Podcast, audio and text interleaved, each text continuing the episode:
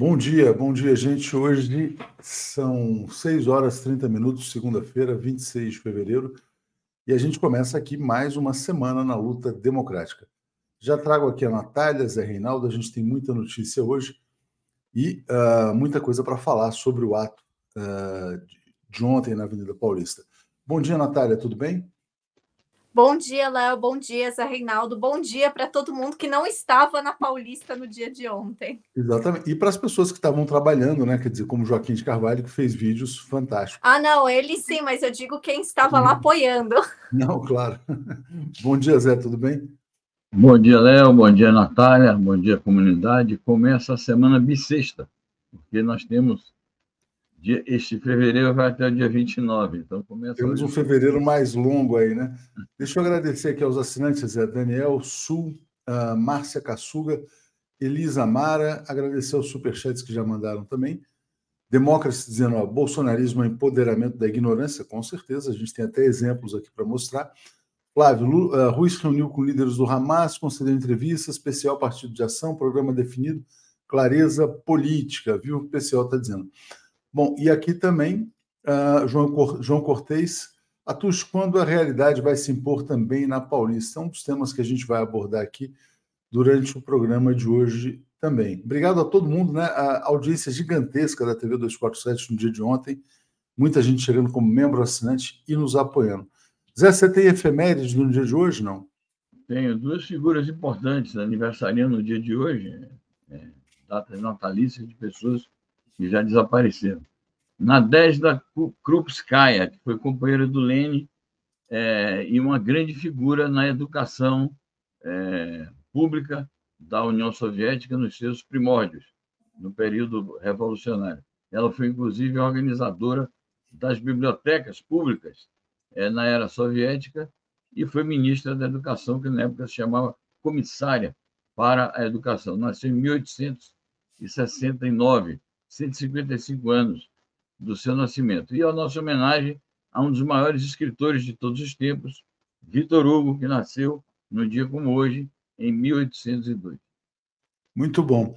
É, Natália, eu quero começar aqui com uma notícia que tem a ver com o dia de ontem, mas que fala sobre a América Latina, que é o Javier Milei. Né? O Javier Milei foi para o CEPAC, para aquele, para aquele ato lá dos conservadores, quase que lambuzou ali, pegajoso em cima do Trump, uma coisa realmente horrorosa. Mas no dia de ontem, no dia dessa manifestação aqui no Brasil, o Javier Milei retuitou vários fascistas que estavam atacando o presidente Lula, inclusive um deles que falava em ditadura no Brasil. É, na sua opinião, como é que você vê esse tipo de atitude e o que, que o Brasil deve fazer em relação ao Milei? Olha, antes de tudo, ontem eu fiquei muito nervosa com o que estava acontecendo na Paulista e fui ligar para o meu querido amigo jornalista argentino Fabian Restivo.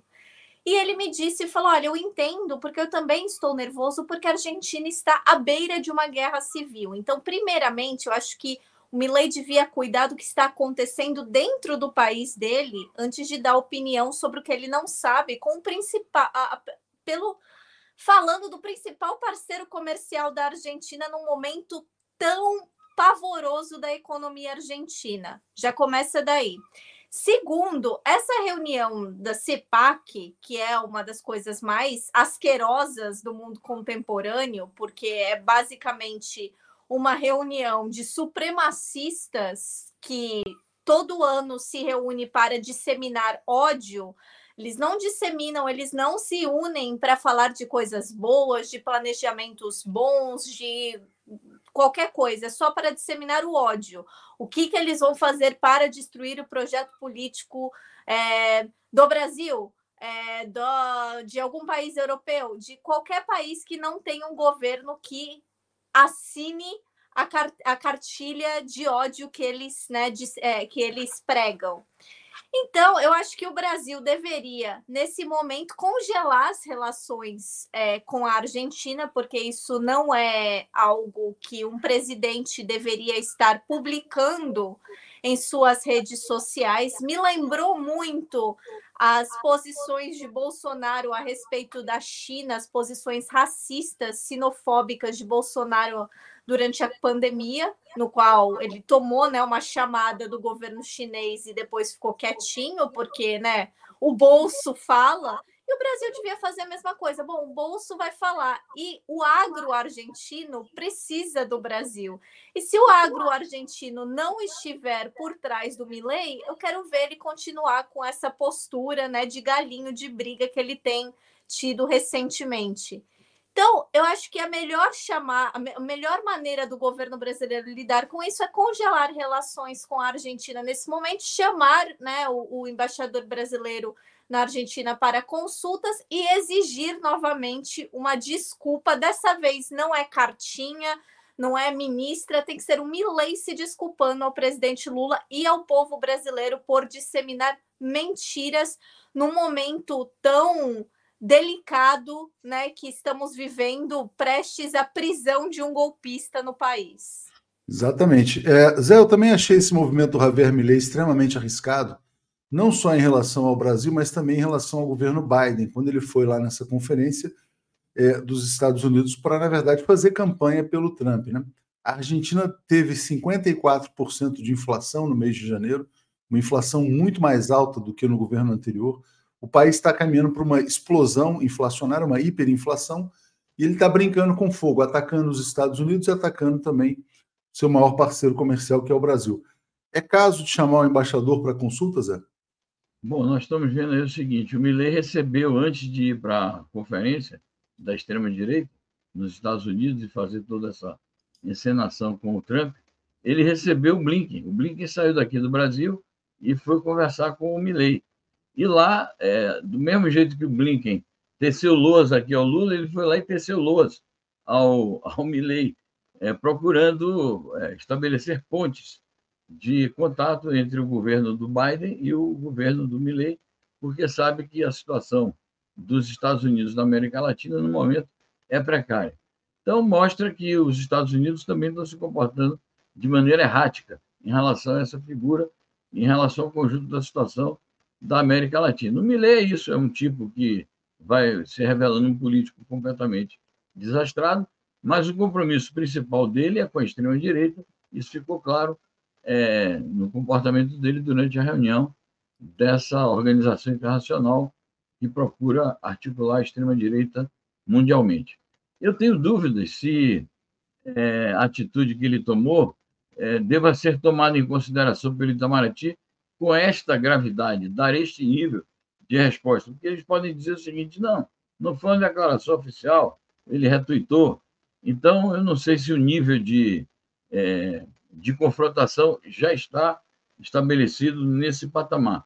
É algo que a, a diplomacia brasileira deve examinar. Eu tenho a impressão que bastava uma, uma, uma conversa de bastidor, um outro escalão do, do Itamaraty conversar com a chancelaria Argentina, mas é, porque, veja, uma crise diplomática entre o Brasil e a Argentina é algo que precisa é, ser maturado por conta da importância que a, as relações comerciais com a Argentina têm para a própria economia brasileira. Então, eu, eu acho que precisaria, talvez, é, maturar um pouco essa questão.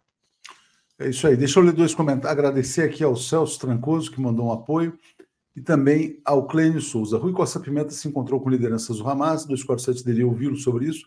Muita coisa pode ser esclarecida sobre o cenário global. Sexta-feira, 13 horas, só não houve na semana passada, porque ele estava viajando e a gente só soube em cima da hora que não seria possível. Obrigado aqui ao Ronaldo, que está nos apoiando. É, vou trazer mais uma notícia aqui de América Latina, antes da gente entrar no tema do genocídio. Mas uh, isso aqui é interessante, né? Porque muito se fala no, suposto isolamento da Venezuela, ontem o Maduro se reuniu com o chanceler da Turquia defendendo aprofundar a cooperação. Como é que você vê as relações internacionais da Venezuela, Natália? Também, Zé, por favor. Olha, eu acho que é, a gente precisa lembrar de duas coisas que todo mundo que fala, as mesmas pessoas, a mesma mídia que reporta o isolamento internacional da Venezuela é a mesma mídia que falou que o presidente Lula ia colocar o Brasil num status de párea internacional. Então a gente também tem que ponderar esse tipo de informação. a Venezuela tem relações muito sólidas com países que também são vítimas do imperialismo estadunidense, principalmente das sanções é, sanguinárias dos Estados Unidos, como o Irã, como a Rússia, como Cuba, e que essas relações são muito mais sólidas porque esses países entendem de onde a Venezuela está vindo, né? Qual é o momento que a Venezuela está passando e por que, que ela está passando por tantas dificuldades pela maldade do imperialismo yankee. Então, eu acho que é, é muito válido a Venezuela buscar parceiros fora né, do eixo do Ocidente. Fico feliz que eles estão conseguindo né, é, avancar, alavancar é, essas relações internacionais com países árabes, o que já não é também novidade. A Venezuela também já tinha uma sólida, um dos maiores parceiros comerciais da Venezuela é o Irã, então eu fico muito feliz de ver isso e novamente ponderem tudo que vocês ouvirem a respeito da Venezuela. Ai, está isolada, ai, está isso, está aquilo, porque as pessoas que falam isso são as pessoas que batem palma para sanções assassinas e nunca explicam o fato de por que, que a Venezuela tem problemas econômicos e não pode ter relações comerciais com o resto do mundo, algo que eu acredito que é o que a Venezuela gostaria de fazer, independente de posicionamentos políticos do espectro político dos países e sim manter né, uma, uma, uma relação comercial amistosa com todos os países, independente de quem eles são, e que eles não o fazem por conta né, das sanções que são impostas a eles arbitrariamente pelos Estados Unidos, porque isso a mídia corporativa, infelizmente, nunca explica. É isso aí. Uh, Zé, você como é que você vê esse uh, movimento da Venezuela de aproximação, de fortalecimento das relações com a Turquia? Bom, especificamente com a Turquia, é uma relação madura, uma relação já antiga.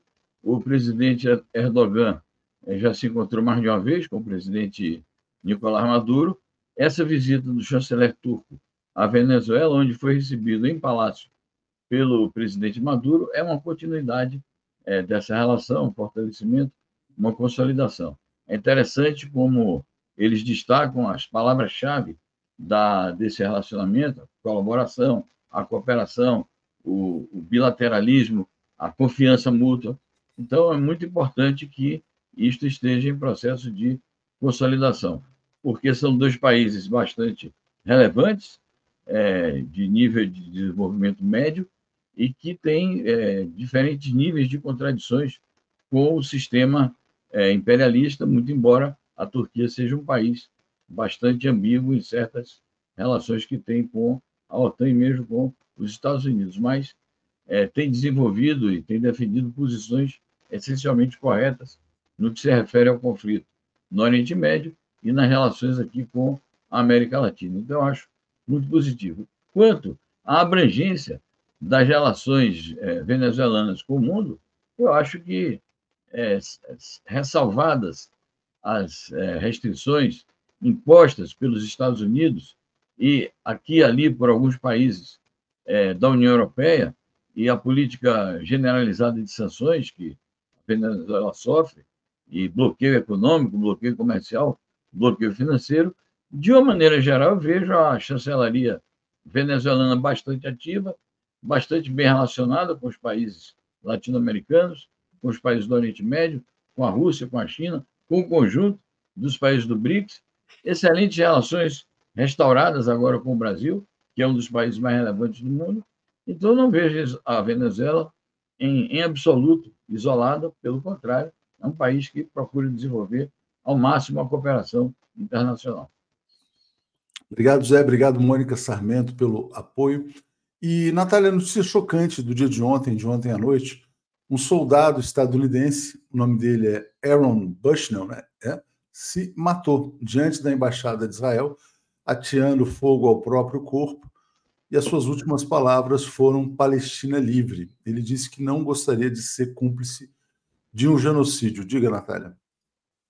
Bom, é, o Aaron Bushnell é, era um soldado que, segundo os amigos dele, era uma pessoa boa, era uma pessoa feliz É, era uma pessoa que aparentemente até o presente momento não apareceu tendo nenhum histórico antes que alguém fale de problemas mentais, de problemas de saúde psicológica, enfim. É, ele cometeu esse ato de autoimolação na frente da embaixada de Israel em Washington. Eu assisti o vídeo é, que a família dele permitiu que fosse mostrado, disse que se ele se era algo tão importante para ele, eles permitiram que fosse mostrado. Antes que alguém fale, era uma pessoa branca, estadunidense, não era é, radicalizado, como alguns vão querer falar, como alguns né, já estavam né, pleiteando, apenas uma pessoa que estava cansada de se sentir cúmplice, porque ele era um militar ativo da Força Aérea Estadunidense com o genocídio do povo palestino. E é muito importante lembrar que esse ato que está sendo até o, até o momento agora estão, né, a grande mídia estava falando sobre esse ato. Eu soube desse ato ontem na tarde, é, na tarde aqui do Reino Unido, deveria ser começo da tarde aí do, do Brasil e ele só é, estava sendo publicado pela mídia sionista, pela mídia israelense sionista, que estava falando, não estava dando os motivos e não estava falando abertamente as últimas palavras né, de Aaron, que era, enquanto ele queimava, ele gritava Palestina livre, e né, deu um, um, um, uma fala, fez uma fala antes de se autoimolar muito forte, né, sobre a cumplicidade, sobre os Estados Unidos, os militares dos Estados Unidos serem cúmplices nesse genocídio. Isso não estava sendo noticiado. Agora fico é, mais tranquila, porque afinal de contas, se era algo tão importante para ele fazer algo assim, é, que esteja, né, que a notícia seja completa. Mas é importante ressaltar que esse não foi o primeiro caso que aconteceu nos Estados Unidos relacionado à Palestina que em dezembro teve um caso similar em Atlanta de uma pessoa que, pelos mesmos motivos, é, sobre a cumplicidade dos Estados Unidos é, no genocídio do povo palestino, também fez um ato de autoimolação na frente da embaixada israelense, de um escritório da embaixada israelense em Atlanta, na Geórgia. Então a gente está vendo novamente que tem muitas pessoas nos Estados Unidos que estão, principalmente pessoas ligadas a, ao serviço militar, que estão passando por uma crise de consciência muito grande com o que está acontecendo. E que isso já não é de hoje, que nós vemos que diversos veteranos né, que voltam das guerras dos Estados Unidos, eles voltam com o seu psicológico totalmente destruído, porque muitos deles não têm noção das, dos crimes contra a humanidade que eles estão indo cometer lá. Porque muitas pessoas que se alistam ah, no exército nos Estados Unidos fazem por falta né, de condições financeiras, porque os Estados Unidos vai pagar, né, o governo vai pagar plano de saúde, vai pagar faculdade, vai pagar suas dívidas. Então as pessoas muitas vezes fazem por desespero e não por uma sanha assassina, genocida, ou por compactuar com a política externa dos Estados Unidos, que é assassina e genocida. Então, meus pêsames, né, a, a, a família de Aaron Bushnell, que precisou né, fazer um ato extremo para trazer a atenção do mundo às atrocidades que os militares dos Estados Unidos estão cometendo na Palestina. A Silvia fala: essa guerra terrível está enlouquecendo as pessoas, né? E, inclusive, os rabinos né, ortodoxos de Israel têm se manifestado com uma ênfase cada vez maior. O grupo Torá Judaísmo, a gente tem trazido com frequência, hoje voltou a postar que o governo de Israel age de uma maneira pior do que os nazistas. Fizeram aqui a fusão das imagens do Hitler e do Benjamin Netanyahu, né? e são eles que estão dizendo, antes que digam que o presidente Lula fez comparações indevidas. Zé, o que você diria desse, desse ato de desespero de um militar estadunidense e dessa posição que vem sendo expressa pelos rabinos, Zé? Perfeito. Bom, é de fato uma expressão individual, uma manifestação individual extrema de um sentimento que se difunde na sociedade estadunidense, acho que em todo o mundo, é, de protesto contra a cumplicidade dos governos dos países imperialistas, no caso específico dos Estados Unidos, mas há outros governos pelo mundo cúmplices é, do genocídio que está acontecendo é, na Palestina, motivado pelos apetites expansionistas da ocupação israelense. Então, a gente lamenta profundamente pela morte do, do jovem soldado é, e que isso seja tomado como uma é, é isso, uma manifestação que cale na consciência de cada vez mais pessoas no sentido de se mobilizarem para parar esse genocídio que já dura mais de três meses e que está chegando realmente a momentos aí dramáticos. Quanto à manifestação dos, dos judeus ortodoxos, é isso. Mais uma vez está dito por eles próprios. O Lula tem razão. O presidente brasileiro está coberto de razão com as alusões que fez, as declarações que fez e as condenações que vem reiterando contra o genocídio. Eu preciso lembrar que hoje, é 26 de fevereiro, é o prazo para que o, o Tribunal Mundial mais uma vez se manifeste. Ele deu esse prazo, é que Israel tem que entregar um relatório e a partir daí eles vão se manifestar. E começa também a reunião de alto nível do Conselho de Direitos Humanos das Nações Unidas, onde estará o nosso ministro dos Direitos Humanos, o Silvio Almeida. Silvio Almeida, né? Eu falar Pereira, desculpa. É, e que ele já recebeu uma ordem do presidente Lula de reiterar as condenações que o Brasil faz ao genocídio e defender a posição de negociação, de diálogo, de paz e, antes de tudo, cessar fogo imediato e duradouro.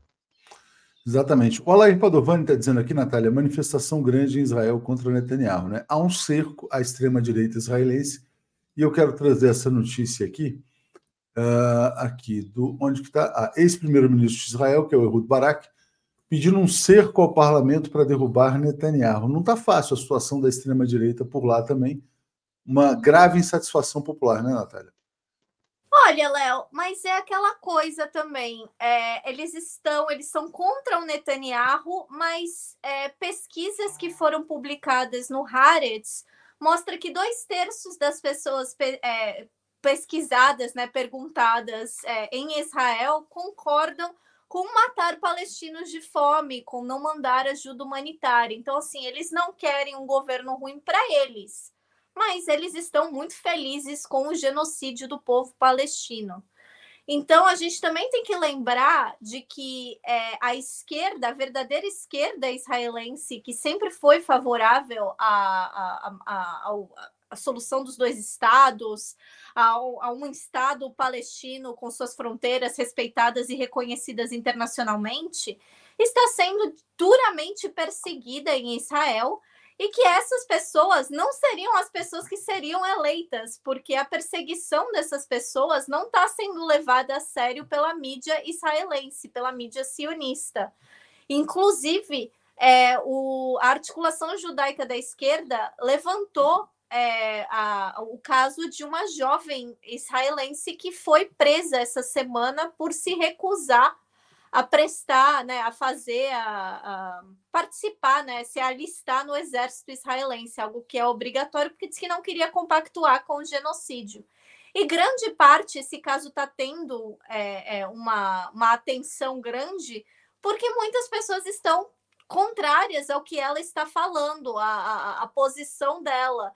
E tem que lembrar também que as pessoas estão infelizes com a posição do Netanyahu, porque o Netanyahu não está trazendo os reféns de volta, porque ele colocou né, em, em voga o protocolo Aníbal, que é o protocolo de que eles vão matar até mesmo israelenses se for para conseguir o objetivo máximo, que é de anexação.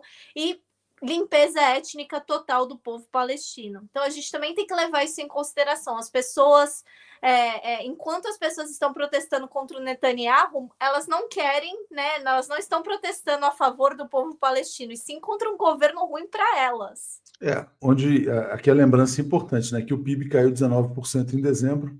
Em Israel, a situação é dramática. Obrigado aqui ao Marco Silva pelo apoio, a Mônica Sarmento também. E Zé, rapidinho aqui, vamos passar duas notícias né, dessa ofensiva militar. Né? Então você tem aqui o ministro da Defesa, que é o Yoav Galan, dizendo que Israel vai intensificar os ataques contra o Hezbollah, né?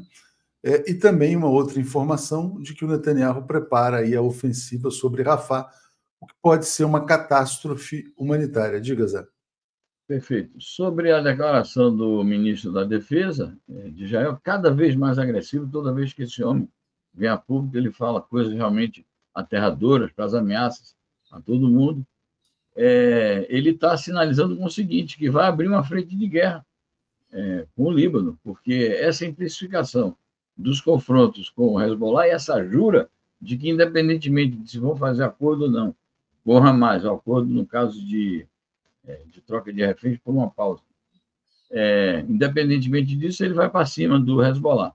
Só que o Hezbollah é um exército bastante forte, bastante bem preparado, tem muitos combatentes, tem muitas armas. Então, a situação ali na fronteira é, do território israelense com o sul do Líbano, a situação ali pode esquentar e redundar numa ampliação regional da guerra, porque o Hezbollah tem realmente condições de enfrentamento da agressividade israelense. Já derrotou Israel duas vezes, no começo dos anos 2000 e em 2006, é uma força da resistência vitoriosa. Quanto ao plano de atacar Rafah, eles, durante essa noite, durante a madrugada, apresentaram ao gabinete de guerra chamado, que é constituído pelo conjunto das forças sionistas, seja as forças da extrema-direita, seja as que supostamente se dizem democráticas, e, portanto, é uma forma de dizer que vai começar a ofensiva terrestre. Algo que precisa ser melhor checado. O Netanyahu diz o seguinte: nós vamos fazer essa ofensiva porque esta ofensiva vai levar a um rápido final é, da confrontação. Ele assegura que o, o Hamas tem apenas quatro batalhões remanescentes. Vamos ver que resposta o Hamas vai publicar sobre isso. E que, portanto, a ofensiva do, é, de Rafah seria para liquidar uma boa parte dos batalhões recentes e, segundo ele, está em vias de extinguir o Hamas. Bom, eu acho que tem muita garganta nisso, muita basófia e muita pretensão. Mas vamos aguardar o desenrolar dos acontecimentos e a própria resposta teórica e prática que o Hamas vai dar a isso. Resta a questão do, dos civis. Como eles vão fazer com os civis? Porque os Estados Unidos disseram: vocês têm que proteger os civis. Mas essa proteção dos civis é tirar os civis de Rafah, confinar os civis, sabe-se lá onde. Então, é limpeza étnica, de qualquer maneira. É salvar os civis de uma matança, digamos assim, imediata, mas é jogá-los para fora do território é, da faixa de Gaza, que é o território deles. Então, e... é uma grande operação realmente assassina, um assassinato coletivo de mais de um milhão de pessoas que estão ali confinadas naquela região. No, no, dia de ontem, Netanyahu assassinou mais 90 palestinos, sobretudo mulheres e crianças. Vou te passar, Natália, eu sei que você tem que sair às 7 horas, mas eu queria te passar aqui com esse comentário do Luciano: as bandeiras de Israel na Paulista, religião como doença. Queria te ouvir sobre Michele com bandeira de Israel, Magno Malta, toda a escória da política brasileira, Jair Bolsonaro, Silas Malafaia, todo o lixo da sociedade nacional empunhando essas bandeiras, por favor.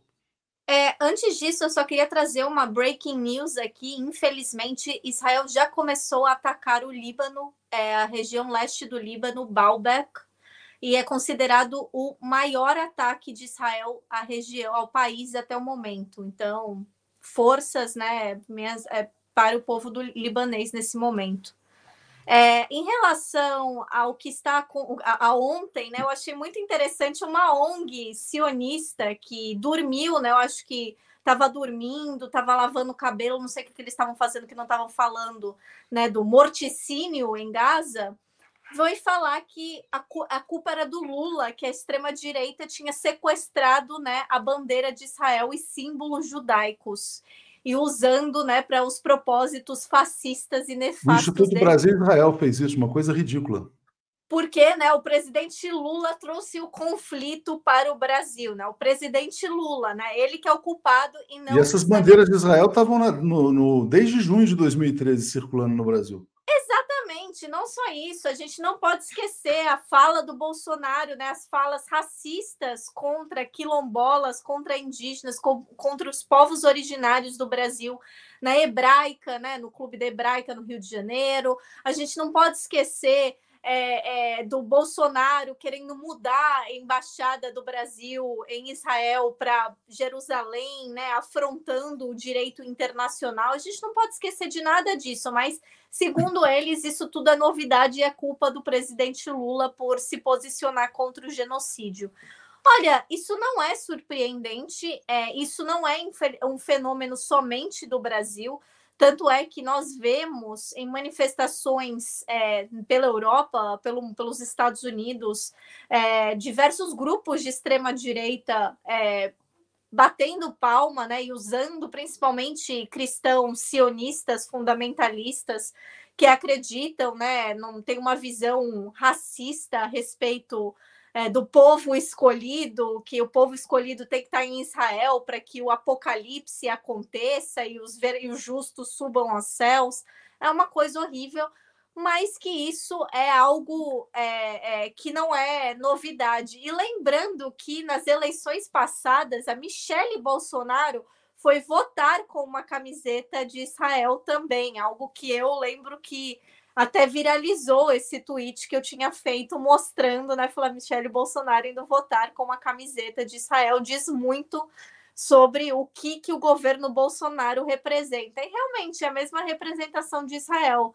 É um Estado é, fascista, é um Estado repressivo, é um Estado que quer matar minorias, é um Estado que é, só, os, só quem pensa como eles tem algum tipo de vez, tem algum tipo de chance, e qualquer pessoa que seja contrário ao que eles pregam, que é o ódio, que é a diferença, merece a morte. Então, não estou surpresa, apenas desapontada, como sempre. Obrigado, Natália. Eu sei que você está com compromisso aí. Vou seguir aqui com o Zé. Valeu. Um abraço. Tchau, tchau. Valeu. Zé, então agora passando para você a mesma questão, né? Por que, que a bandeira de Israel é o símbolo que unifica o fascismo e a extrema-direita no mundo? Bom, há uma simbiose é, ideológica entre o sionismo e essas é, correntes aí neopentecostais, e, portanto, a bandeira de Israel e o sionismo israelense acaba se transformando numa inspiração ideológica para esses movimentos é, de extrema-direita que tem como base essa massa de seguidores das igrejas neopentecostais. Há setores, além disso, há setores do sionismo é, que instrumentalizam na prática. Então, não adianta eles dizerem, não, não tem nada a ver, porque os chamados sionistas é, de esquerda, os chamados sionistas democráticos, dizem que isso é só um mito e que não há nada a ver, que não tem nenhuma relação entre o Estado israelense e esse, esses movimentos de extrema-direita. Eu considero que setores do sionismo e setores do Estado sionista israelense instrumentalizam essas manifestações. Há mil exemplos de ligações entre eles, a Natália citou aqui alguns, e especificamente em relação ao governo Bolsonaro, foi todo o tempo isso, essa ligação simbiótica entre os, o Bolsonaro e a extrema-direita israelense e o uso é, do apoio estratégico israelense para fins políticos aqui internos em nosso país. É, eu vou ter, a gente vai ter hoje aqui às 8 horas da manhã o Breno Altman, né, que vai aprofundar esse tema também. Obrigado aqui ao Mark dizendo: atenção, Justiça Federal aceitou denúncia contra brasileiros por tentativa de atos terroristas com o Hezbollah. É aquela história né, dos pagodeiros que supostamente seriam terroristas, numa operação coordenada pelo Mossad Serviço de Inteligência de Israel dentro da Polícia Federal, né? Você ver como é que até onde vai a infiltração. Obrigado aqui ao Marco Silva, à Mônica Sarmento e ao Ronaldo. Zé, a gente tem outras notícias internacionais importantes, eu quero colocar algumas aqui em destaque, principalmente essa aqui, olha, o primeiro-ministro do Iêmen realizando uma visita oficial a Moscou. Lembrando que o Iêmen vem sendo atacado pelos Estados Unidos e pelo Reino Unido em razão da ação dos Houthis. Diga, Zé. É isso. É bom lembrar, é bom ressaltar que esse primeiro-ministro é rival dos Houthis. Então, é uma missão diplomática de uma parte do Estado Nacional Iemenita, que é bastante dividido, porque é um país que saiu recentemente de uma guerra civil, em que há um setor que é representado pelo primeiro-ministro, que é reconhecido pela chamada comunidade internacional, e há, o setor do país que é dominado pelos Houthis e que tem realizado essas ações é, militares e políticas é, contra a dominação israelense e o genocídio israelense na Palestina. Então, vamos aguardar que tipo de conversações esse primeiro-ministro e ministro vai manter com o governo russo, consta que ele vai encontrar, a essa altura já deve ter encontrado, com o chanceler é, Sergei Lavrov.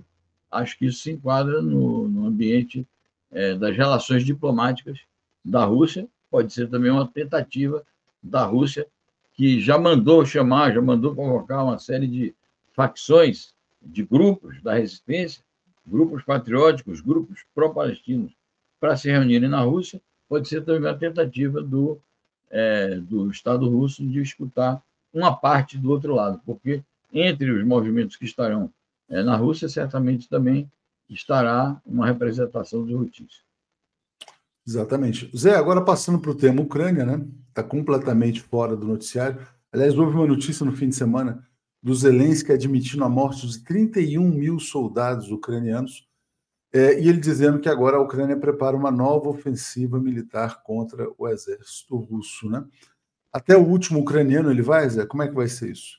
Bom, é preciso que ele torne preciso é, o período ao qual ele se refere que morreram esses 31 mil soldados ucranianos, porque no conjunto é, da operação militar especial da Rússia na Ucrânia, ou no conjunto da guerra na Ucrânia, foram centenas de milhares de soldados que a Ucrânia perdeu. Eles dizem que tinha 800 mil soldados no começo da guerra e hoje sabe-se que é um exército em frangalhos.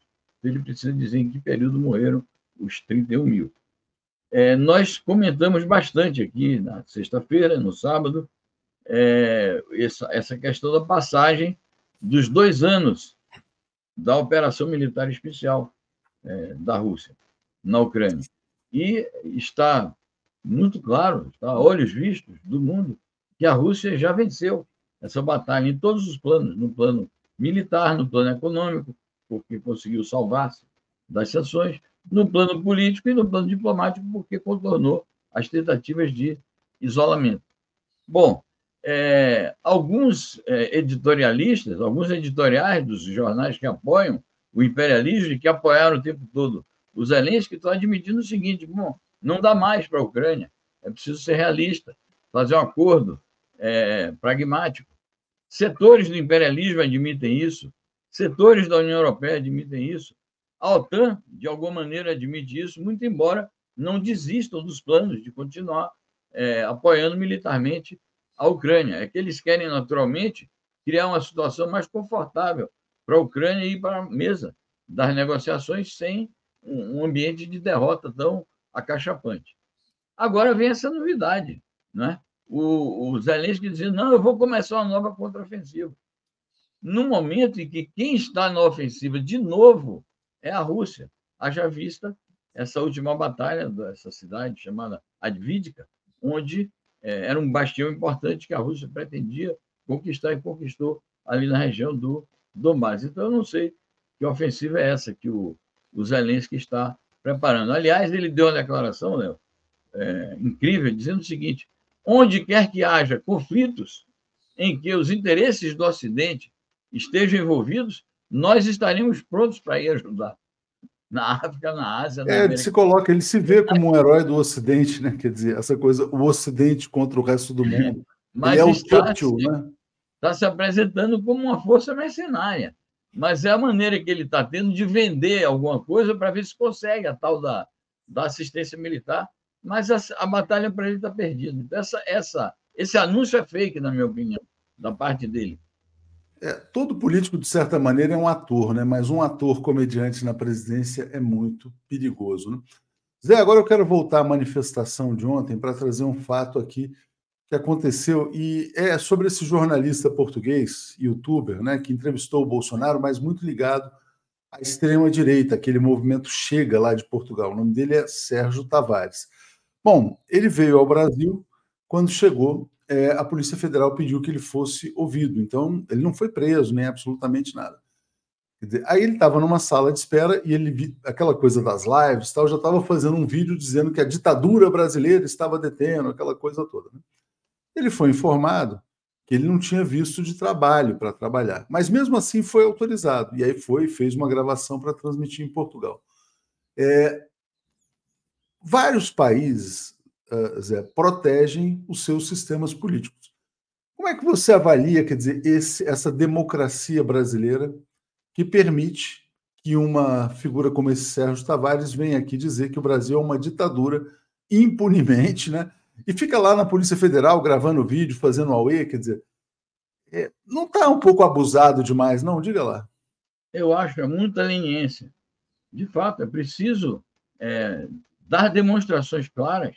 Isso não aconteceria nos Estados Unidos, viu? Se você fosse lá entrar para dizer que os Estados Unidos são uma ditadura, ou a Inglaterra, ou qualquer lugar. Né? China, Rússia também, obviamente, mas enfim, diga. É isso. Não, não pode haver tamanha tolerância com pessoas que vêm aqui enxovalhar a honra nacional, que vêm aqui criar um ambiente de subversão interna, que vêm aqui se mancomunar com as forças internas que estão é, tentando uma rebelião política contra o governo democrático do país.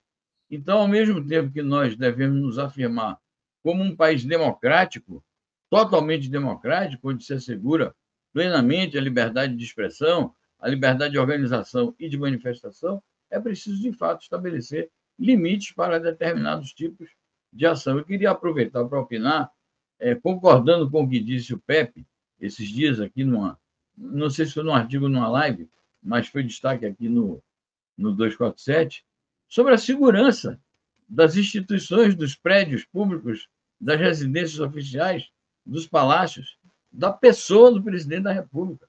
Não é possível é, tanta facilidade.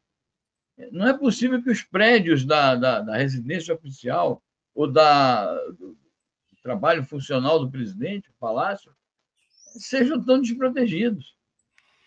Eu é, houve o caso né, no fim de semana, né, Zé, da, da do, do, bêbado, né? O bêbado que foi lá perto, jogar o carro em cima do Alvorada, né?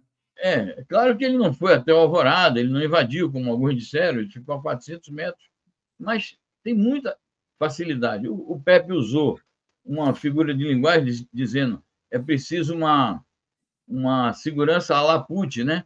nos moldes do Putin. Mas eu realmente comparo os, os esquemas de segurança que há no Brasil em relação às suas autoridades e aos prédios públicos com os de outros países e vejo que aqui existe muita liberalidade, muita leniência, é. muita falta é seguinte, de vigilância.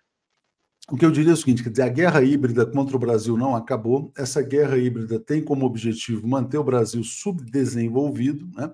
Então, são forças de, que, que querem promover uma subversão interna e o Brasil dá muito mole para a guerra híbrida. É isso aí, quer dizer, está dando mole. Vem aqui o cara tirar sarro, falar em ditadura uh, no Brasil. O Javier Milei é outro né, folgado que fica chamando o Lula de ditador. Então, eu acho o seguinte: quer dizer, assim, está na hora do Brasil afirmar a sua soberania e os seus interesses nacionais. Né? Acho que sim. Agora, isso tem muito a ver também, além de. tem, tem a ver com a segurança, com a atitude do governo, é, mas tem a ver também com a ação dos partidos de esquerda. É preciso que os partidos de esquerda sejam mais assertivos na defesa é, da democracia no país, da soberania nacional e no rechaço a essas manifestações de interferência nos nossos assuntos internos e desmascarem essas figuras nefastas para a vida brasileira e latino-americana e mundial. exatamente. A Maria Cristina, inclusive esse tal Beldo deveria estar detido para investigação. Última pergunta aqui, Zé, antes de chamar o Paulo, a Daiane e o Alex. É, um vídeo feito pelo Joaquim de Carvalho viralizou. Né? Até vou mostrar ele mais para frente, de uma senhora dizendo, não, veja bem, olha, estamos aqui comprando as bandeiras de Israel porque o Hamas fez isso, queimou crianças vivas, estuprou mulheres, etc. e tal, que são mentiras que foram contadas pela Stand With Us, né, uma ONG é, que atua aqui no Brasil, e, o, e cujo responsável está toda semana na Rede Globo. Eu queria te perguntar, quer dizer, quando você vê essa dissonância cognitiva no Brasil, né, o responsável é o sistema Bolsonaro de comunicação ou é a Globo, o Estado, todos os meios da, de imprensa tradicionais que mentem né, sobre o que acontece também no Oriente Médio. Bom, é todo esse combo, né? Eu acho que os meios de comunicação chamados profissionais é, têm muita responsabilidade. Aliás, eles foram cúmplices do bolsonarismo durante muito tempo, foram cúmplices do golpismo e fizeram campanha a favor da eleição do Bolsonaro em 2018. Isso é algo patente. Inclusive a Rede Globo, inclusive alguns que posam de democratas e o chefe deles todos, é, do jornalismo, a figura mais importante deles, ele delirava, o Merval Pereira, ele delirava na campanha eleitoral de 2018, fazendo propaganda explícita é, a favor do Bolsonaro. Então, acho que é um combo. A, a mídia profissional, chamada entre aspas, né, tem responsabilidade, e essa, o sistema de comunicação bolsonarista, mas não é somente isso.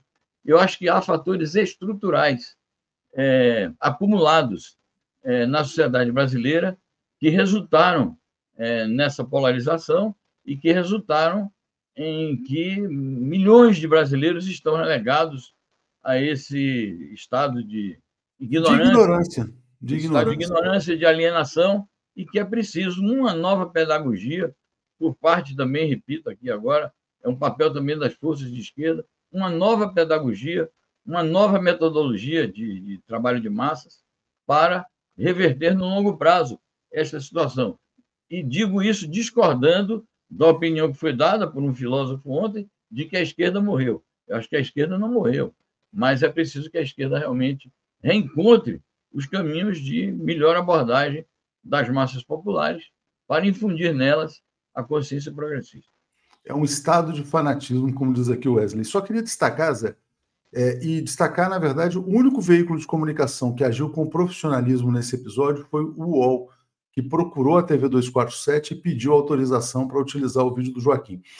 Vários veículos, inclusive progressistas, jornalistas progressistas, utilizaram sem autorização, sem dar o devido crédito, desrespeitando o trabalho profissional e corajoso do Joaquim de Carvalho, que estava lá. Então, parabéns ao UOL pela atitude, parabéns, sobretudo, ao Joaquim pelo trabalho que ele fez.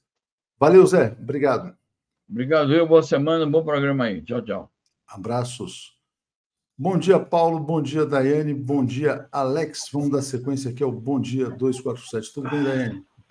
Tudo jóia, Léo, Paulo, Alex e a todos os nossos internautas. Bom dia, Alex. Tudo bem? Bom dia, bom dia. Tudo bem? Atushi, Daiane, Paulo, todos que estão aí. Bom dia. Bom dia, bom dia, Paulo. Tudo em paz? Bom dia, tudo bem? Bom dia a todos e todas. Então, vamos começar já pela pergunta principal, né? Quer dizer, na verdade, a percepção que vocês tiveram do evento. Antes, vou ler aqui o Marco dizendo, é conivência, não leniência, né? Sobre a questão da, da segurança do presidente Lula. Vamos começar por você, Paulo, porque ontem eu, a Daiane e o Alex, a gente conseguiu entrar numa super live aqui. Como é que você viu esse ato do dia de ontem, né? Qual é o significado? Qual é o tamanho do Jair Bolsonaro, o tamanho do, do, do bolsonarismo? Bolsonaro está mais perto ou mais longe da cadeia, na sua opinião? Primeiro, uh, eu acho que o ato demonstrou uh, que o Bolsonaro se encontra numa posição defensiva. Ele foi à rua, evidente, fez um discurso evidente, mas toda a colocação, to, toda, tudo que ele demonstrou, né, eu até fiquei tomando nota, vendo ali, né?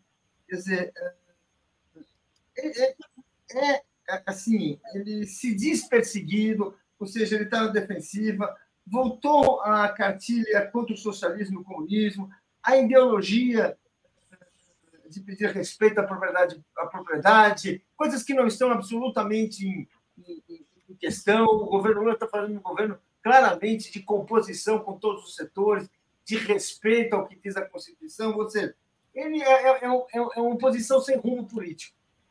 Isso que eu senti. Bolsonaro, claro que ele demonstrou que ele tem uma certa, tem uma força uh, social relevante. Uh, não foi uma manifestação, não foi uma manifestação uh, grandiosa como se temia. Não teve nenhum, eu não, eu não vi nenhum momento um espírito assim combativo, assim a, a, a, a população presente assim demonstrando grande vontade de luta. Eu assisti assim mais um, um, um comportamento assim uh, uh, passivo, de quem está ali para aplaudir, o próprio Bolsonaro também, ou seja, mais ou menos assim, olha, de quem está mostrando serviço. Né? Sofreu uma derrota, o governo está aí, ele precisa mostrar que ele existe, precisa manter, manter as fileiras da oposição uh, uh, com ele. Uh, eu acho que, para mim, mim, foi esse o significado de ontem. Ele, vamos dizer assim, o bolsonarismo, assim, mostrando, mas mostrando muito menos força do que ele gostaria, mostrando assim uma musculatura flácida, né? Evidentemente, vamos dizer assim, tem episódios, tem atos agressivos, mas que me parece assim uma coisa isolada. Eu acho assim que o bolsonarismo hoje assim tá, Bolsonaro está querendo assim, uh, sabe, mamãe ganso, vamos reunir as minhas bases, vamos não sei o quê. Eu não vi, é isso que eu achei, eu achei, eu achei o discurso dele assim do ponto de vista de tudo aquilo que eu já vi do Bolsonaro, eu achei assim, uma coisa assim, até fraca. Uh, os aliados lá dele, o Tarcísio, que hoje é realmente assim, personagem assim, uh, uh, muito importante, que teve um triunfo importante em São Paulo, né? mas assim, fez um, fez um assim, o, o Ricardo Nunes nem falou, o prefeito de São Paulo nem falou, nem foi para o microfone. O, que, o que se apresentou foi assim, uma, uma tentativa né, de criar, de dar uma demonstração agressiva. Né? Sabe, o próprio discurso da Michelle, né?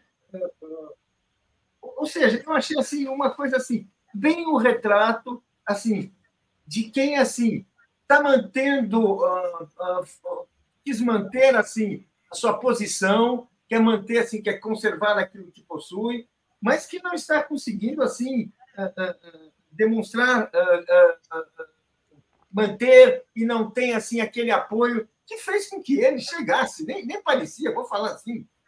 Você fica pensando, você fala assim, eu andei antes, andei depois, passei por. Conversei com pessoas, conversei inclusive com, com bolsonaristas, evidentemente, para entender o, que estava se passando, e, e bem, estava mais para uma procissão fúnebre do que um grande, do que uma, uma, uma manifestação assim, olha, vamos para a luta. Não, não, tinha isso. Eu achei uma coisa assim, olha. É, é, é, é, é. e achei o discurso do Lula bom. Né? Uh, discurso de quem, Paulo? Não, achei o discurso. A declaração do Lula sobre o episódio boa, quando ele fala Bolsonaro está no direito dele e ponto final. Né? O Lula deu uma declaração importante. Né? a, a, a, se, ou, comparando com as outras manifestações que eu já vi, é, que ocorreram durante a campanha, muito fraca, em termos de presença, de participação, né? ou seja, é, enfim, eu, eu, vou dizer assim, eu vi aquilo ali e falei assim, bem, uh, uh, discordo de quem está falando, eu acho que quem não está conseguindo, quem está dizendo isso, eu acho que estamos perdendo feios corações e mentes, não acho, não acho, Acho que quem não está conseguindo mobilizar corações e mentes é o Lula, é, é o Bolsonaro. O Lula, o Lula está com os corações e mentes. Podemos até discutir quantas vezes ele poderia uh, fazer, poderia melhorar, poderia aprimorar isso. Mas, olha, uh, uh, eu achei assim. se o bolsonarismo queria marcar alguma presença popular, alguma presença no movimento do povo brasileiro, eu achei assim Bom, ele colocou 180 mil pessoas na rua, mais ou menos, quer dizer, de fato, mas todo mundo está dizendo que isso não vai mudar o seu destino, que é a cadeia, né? Quer dizer, essa é a leitura geral. É, agora, tem, teve coisas ali que foram muito assustadoras, né? Por exemplo, o discurso da Michelle, a Michelle querendo trazer o Brasil para uma situação anterior à Idade Média, dizendo que religião e política têm que se misturar. O Malafaia, que está pedindo para ir para a cadeia, né? Obviamente. E o Bolsonaro, que nesse discurso que ele fez, ele confessou os seus crimes, né? Confessou que, inclusive, não, a minuta de golpe estava lá, mas eu ia mandar para o Congresso, que dele ia mandar para o Congresso o pedido de prisão do Alexandre de Moraes é, e, e, ia decretar estado de sítio porque não aceita o resultado da eleição. Então tem vários fatos importantes aí dessa manifestação. Uh, Daiane, você que viveu esse dia de ontem intensamente, o que, que você diria para a gente? Está fechado, Daiane, está fechado. Opa! Ué, ah, aqui, não, aqui embaixo, era, era, era o próprio microfone. É, de fato, eu acho que isso que você destacou, né, dele confessar os crimes, ele, o Bolsonaro ele tenta criar em cima da realidade, do que tem de verdade, dos fatos, ele busca brechas para tentar justificar e, e a, dar a aparência de legalidade, de honestidade, né? Ele faz isso ao longo da sua vida inteira, né? Quando ele compra 51 imóveis com dinheiro vivo, ele diz: "Ah, mas qual é o problema?" Né? E, e, e tenta normalizar uma conduta que, em geral, é, não, não, não existe, não é, é, é só a atitude de quem comete crimes é, na, com aquela postura. No, no, no, caso da Minuta, ele deu esse ar ontem, né? Ficou tentando dizer que tudo que ele fez, ou é, o documento que estava ali da Minuta, seria, se fosse feito, seria de forma legal, passaria por todos os trâmites, mas ele só fez o documento, mas não, não, não, não deu andamento. É, essa versão, para quem não está acompanhando, e seus apoiadores têm esse é, elemento né, presente constantemente, né, falta de cognição, de acompanhar, é, só acompanha o zap enviado por, pelos, é, gabinete, pelo gabinete do ódio, não, não, não percebe quais eram as versões anteriores, né, aquilo que ele dizia antes, e o que a Polícia Federal tem de investigação. por outro lado, também demonstra que ele já está trabalhando na defesa dele, né, já está na, na ação isso é, podendo contar que ele vai mudar essa versão lá na frente, né? O advogado vai contar outra versão e tá tudo certo. Para o Bolsonaro é assim e para os seus apoiadores também as contradições não, não, não interferem nesse andar, porque o que é principal ali é Deus, é pátria, é a família, a liberdade, é Israel, ainda que Israel não seja cristã, é, enfim, tudo isso vai nesse, nesse, nesse caldeirão aí que o Bolsonaro faz acho sim que ele cometeu vários crimes, né? O ato em si já era uma a convocação desse ato já era uma tentativa de tumultuar as investigações, de criar um ambiente de, de, de tensão a ponto de né, alguém achar que é, a partir da ação do, do, bolsonarismo poderia ter aí uma desordem tal, porque eles estariam ali com um grande número de pessoas. Isso não, não se revelou, está dentro do, do escopo, não, não, houve uma manifestação expressiva. Se a gente olhar é, a, a, as roupas né, verde e amarela, nos remetem a, aos pedidos lá do, do impeachment e tal, e tinha uma mobilização muito maior, inclusive também das redes. Ontem o que tinha das redes é mais o nosso campo, a imprensa tratando sobre o assunto, e o resto do povo estava cuidando do futebol, da vida e, e comendo, do, assando seu churrasco e cuidando da vida. Então, acho que, que o efeito é muito mais para aquecer a sua própria base. É, o Malafaia, eu acho que cometeu, ele disse que não atacaria, mas ele agiu por diversas formas ali, com várias declarações, que fez um ataque direto ao Alexandre de Moraes. É, o, o Alexandre foi o alvo né, do Supremo, né, mas foi o alvo ali, ele falou do Barroso, falou de outro, mas foi o alvo principal. O que também demonstra que a, a Polícia Federal precisa endurecer para que ele entenda que essa, esse tipo de ação que ele, que ele vai cometendo e ao mesmo tempo tentando assoprar não pode ficar impune, porque isso sim é tumultuar o processo, isso cabe medida preventiva, porque tenta criar uma desordem é, num ambiente em que as coisas estão é, indo numa investigação dentro dos, do, do, dos parâmetros estabelecidos, com as medidas cautelares é, estabelecidas, mas eles ficam tentando criar um tumulto. O fato do Bolsonaro falar em anistia também chama a atenção, que era um discurso que ele já vinha tentando várias vezes. É, o fato de não ter militares nesse processo, né, o, a, a, a áurea, a tutela militar, não está mais dentro desse escopo. Esse pedido de pacificação do Bolsonaro, verbalizado por ele, né, porque das outras vezes não vinha, não vinha por ele, vinha por outros caminhos, vinham pelos seus apoiadores, seus é, parlamentares aliados e tal, que pediam um, um, um projeto, criavam um projeto e tal, e falava-se disso nos bastidores. Desta vez foi o próprio Bolsonaro dizendo: não, eu quero pacificar, eu quero resolver. Acho que esse pedido dele, é, numa linha de: olha, eu tenho esse, esse povo aqui comigo, vamos pacificar, vamos negociar aqui uma, uma, uma paz e tal, para a gente seguir em frente, eu seguir meu caminho e fazendo aqui o meu, meu trabalho. é meio que tentar é, negociar com bases num, num, num, factoide, porque ele não tem esse, esse apoio que antes ele tinha, ele tinha o balançar das armas, a todo tempo ele usava isso, acho que ele não tem mais, e é justamente porque a razão que leva ele a falar, verbalizar isso de público, né? Dizer, quero pacificar. Nas redes hoje, tanto Eduardo quanto para as redes do próprio Jair Bolsonaro e dos seus apoiadores, é tentar passar essa imagem de grande apoio e de grande liderança popular. Né? Ele no carro, acenando, as pessoas em volta, imagens da Avenida Paulista, tentando botar aquela extensão, como se tivesse 700 e tantos, como disse o governo do estado de São Paulo. Aliás, uma vergonha, né? porque em todos os, os atos anteriores, seja de, de um lado ou de outro, a, a polícia não se manifestava sobre os números.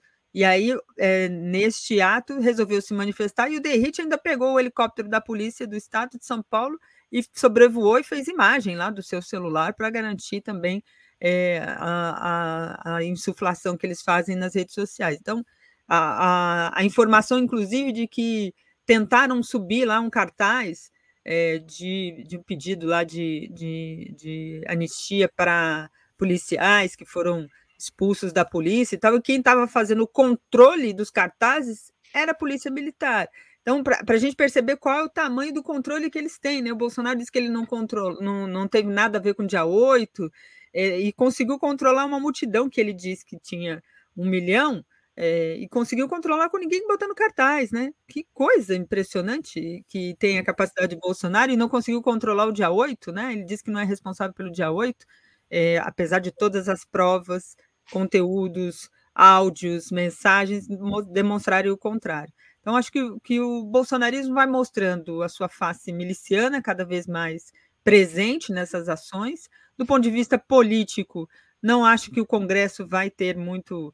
Uh, o fato, por exemplo, do Arthur Lira não estar, tá, de outros setores do Centrão, do Centrão não estarem, também demonstra ali esse isolamento político.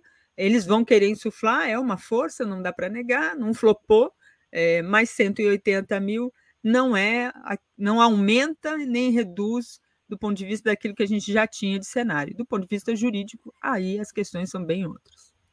Só destacando também um ponto né, sobre os 180 mil, quer dizer, a vergonha que a Secretaria de Segurança Pública de São Paulo mentir e soltar uma nota dizendo que são 750 mil pessoas. É, Alex, é, passo para você então para fazer o seu balanço sobre o significado do ato e as suas consequências. Não, é o seguinte, isso aí foi uma manifestação mais religiosa que política, tanto que foi convocada pela igreja. Então não pode comparar é, essa, essa, essa gente com manifestação política, e sim com manifestação religiosa. Tem que comparar com Marcha para Jesus e etc. Eles podem, pode ter um milhão, 700 mil, 600 mil, mas é uma convocação religiosa, não é uma convocação de, de guerra, de nada. Tanto que você vê ali as pessoas de classe média, um horror, porque é, em, em 84, nas diretas já, o amarelo era o símbolo da democracia, era o símbolo das diretas já, era, era a camiseta amarela, e eles se apropriaram dessa camiseta amarela. Agora, é o seguinte, é, gente, tinha gente para cacete, claro que tinha gente para cacete, isso aí não há, não há dúvida. É, segundo, ele amarelou. É, é, eu penso a mesma coisa que o Zé Dirceu. Claro que ele amarelou. Não é? Ele não foi agressivo, ele não foi aquele Bolsonaro partindo para cima e tal, foi aquele é, paz e amor, né? não sei o quê. É, não acho, não acho também que é, que isso aí vai mudar alguma coisa em relação ao inquérito, se vai melhorar, se vai piorar, nada disso. É, ele, ele, ele falar de, ele é, dizer, ah, a minuta do golpe, não teve golpe. Ele tem razão em dizer que não teve golpe, teve tentativa de golpe, porque se tivesse havido golpe, a, a lei não pune o golpe, a lei pune a tentativa. Então, o fato dele é, manipular essa, essa, essa minuta do golpe é a tentativa do golpe. É claro que não houve o golpe com canhão, com tanque na rua. Claro, mas é, poderia ter havido, e a lei pune a tentativa, basta ler a letra da lei. Né? Então, tudo bem, ele pode, pode falar o que ele quiser. Ele é, é, é, é terceirizou o ódio para o Malafaia. Eu acho que o Malafaia, sim, o Malafaia é, pode ser processado por injúria por Alexandre de Moraes, porque ele disse que as mãos do Alexandre de Moraes estão sujas de sangue daquele preso Clésio. Isto é, ele está acusando o Alexandre de Moraes de assassinato. Isso é injúria. Então, não tem nada a ver com é, processo de Estado Democrático de Direito, nada disso, mas é injúria quando ele diz que o Alexandre de Moraes está com as mãos sujas de sangue, é um assassino. Isso é uma injúria. Então, Malafaia, sim, pode sofrer esse processo. Para o Bolsonaro, isso aí não muda nada. Pode ter um milhão de pessoas, pode ter 700 mil pessoas, não é um exército, não são pessoas que vão. Ah, se o Bolsonaro for preso, elas vão quebrar tudo, vão é, é, atirar na rua, vão chamar os caques. Não, são, são pessoas da, da classe média e tal, como disse, disse o Paulo. Não, não, não é guerreiro, não é, é terrorista, não é nada disso. Evidentemente que ele está usando isso aí para defesa dele, né? Para defesa dele. Não, não houve tumulto, não houve violência. Isso aí é que justificaria alguma medida mais dura, ou medida cautelar, ou é, prisão preventiva. Se tivesse tumulto, não teve tumulto, não teve nada disso. Então, é, para o STF não muda absolutamente nada. A vida que segue, ele fez lá se defendeu, beleza, tchau, vida que segue, e agora o inquérito, evidentemente, que não vai ser afetado por causa disso aí. Né? Deixa eu trazer, então, aqui vários comentários, vamos lá. É, o Ricardo está dizendo, o genocida ontem provou que é o maior pecuarista do Brasil, muito gado, né? Geraldo dizendo, lado vulnerável da manifestação, ao cansaço dessa estética cafona, careta, associada ao velho chato reacionário. Lula precisa de estratégia de comunicação, não de propaganda de governo. Paulo Grego pergunta se o inominável vai para uma prisão militar ou civil. Eu acho que ele vai para uma prisão civil, papuda. Né? Eletra está dizendo: o governo Lula regularize bingos e faça parcerias com clubes nos bairros e periferias para fazerem bailes para a terceira idade. Aquaminas, Bolsonaro fez a maior despedida da história do Brasil. Ele vai para a penitenciária. Eliésio, Lula é muito forte, está fazendo um bom governo, não temos que temer nada. Bolsonaro tem votos, mas não ganha de Lula, vai nadar e morrer na praia. Gilberto Schittini, eu achei o discurso inelegível muito potente, sim, para mobilizar os afetos dos Minions, talvez como diria a Daphne. A o Mark está dizendo: a esquerda não morreu, mas estamos perdendo corações e mentes. Zé Ricardo Fiedler, o ato foi religioso, políticos foram, pois ali estavam os seus votos. Ivo Miranda Gomes, o ato de ontem foi religioso, políticos. Ah, não, está é, é, dizendo: boicote à mídia colonialista, vamos nos informar somente nos canais progressistas, com destaque para a TV 247. Daniela de Sante, prender manifestantes e deixar líderes golpistas soltos é uma história sem fim, né? E o Zé Ricardo fala assim, ó, onde a extremalha brasileira foi buscar a massa alienada para encher a Avenida Paulista, nas igrejas neopentecostais. Bom, vamos rodar dois vídeos aqui para falar sobre as consequências penais para o Bolsonaro. Rogério Correia, deputado do PT de Minas Gerais. Bolsonaro gosta de dar tiro no pé. Vai lá na Avenida Paulista e confessa que ele sabia da tal minuta do golpe. A minuta do golpe é um dos principais fatores que levaram a nossa CPMI a indiciar o Bolsonaro. E agora ele vai lá e fala: olha, aquilo era tudo legal, uma minuta de golpe dentro das quatro linhas. Mentira! Ele não pode simplesmente colocar uma minuta que vai mudar o resultado eleitoral, mudar a formação do Tribunal Superior Eleitoral, prender o ministro Alexandre Moraes e chamar uma garantia da lei e da ordem. É isso que estava na minuta. E quando ele confessa que sabia da minuta e defende a minuta agora, facilita muito a vida do Supremo Tribunal Federal. Depois eles ficam com mimimi chorando que o Supremo está perseguindo, mas não é perseguição, ele mesmo faz prova contra ele. Então esse ato agora é mais um tiro no pé. O primeiro tiro no pé foi esse, né? A CPMI um tiraço no pé. Agora, outro tiro no pé, que é a confissão dele da minuta do golpe. E pior, fala em anistia. Olha, anistia para quem cometeu o crime. Então ele se inclui no interior da anistia confessando que cometeu o crime. É, Bolsonaro. Além de tudo, a inteligência é pouca, né? Vai parar na papuda porque as provas são muitas. E não adianta ameaçar o povo brasileiro com os gados que você leva para a Avenida Paulista. Aliás, muito menor do que prometeram, né? Vai lá, vai parar na papuda, Bolsonaro, é o seu lugar. É isso aí. O lugar do Bolsonaro é a cadeia. Ótimo vídeo do Rogério Correia explicando. E uh, o Flávio Bolsonaro também fez um vídeo dizendo: não, não, não, olha, tem que acabar com a perseguição. Ele também defendeu a anistia para o pai dele. O ato foi feito com esse objetivo também. Já te passo aqui, Daiane, mas uh, o Paulo, só ouviu o Lindbergh também. Claro, se supera. Ele pensa que todo mundo é besta. Hoje ele se entregou. Porque teve uma hora que ele falou sobre golpe, disse: golpe, porque acharam uma minuta. Mas veja bem, essa minuta era de um decreto de Estado de Defesa. Ele ia ter que chamar o Conselho da República ia ter que passar pelo Congresso. Bolsonaro, na minuta, você está falando da prisão de Alexandre Moraes, de anular o processo eleitoral. Gente, é tanta prova. São vídeos, declarações do general Heleno, aquela espionagem da ABIN. Braga Neto até dia 27 de dezembro trabalhando ali. Tá? E o pior é a covardia do Bolsonaro. Porque ele ali, o que ele quis sinalizar era uma proposta meio de acordo. Olha, anistia. Ele não está falando de anistia para essa turma que está presa aí no golpe de 8 de janeiro, não, tá? Ele está se antecipando, falando do caso dele. Então, novamente, eu quero dizer uma coisa para vocês. Ele demonstra o que ele sempre foi: covarde, fujão e completamente fora da realidade. Ao falar dessa coisa da minuta do golpe, Bolsonaro, seu destino é a prisão, não adianta. Não é com ato como esse que você vai intimidar o Congresso. O que vocês fizeram é muito grave. Quem leu um inquérito da Polícia Federal sobre o que aconteceu em 8 de janeiro e naquele período anterior, sabe que só tem um destino para você, que é a prisão. Isso aí. Então, essa consciência, a convicção de que Bolsonaro vai terminar na cadeia. E aí, Paulo, é, a gente já tem a informação da Polícia Federal de que a Polícia Federal vai usar as declarações do Jair Bolsonaro no, no, no inquérito para, na verdade, reforçar o pedido de condenação por associação criminosa e tentativa de golpe de Estado. Diga, Paulo.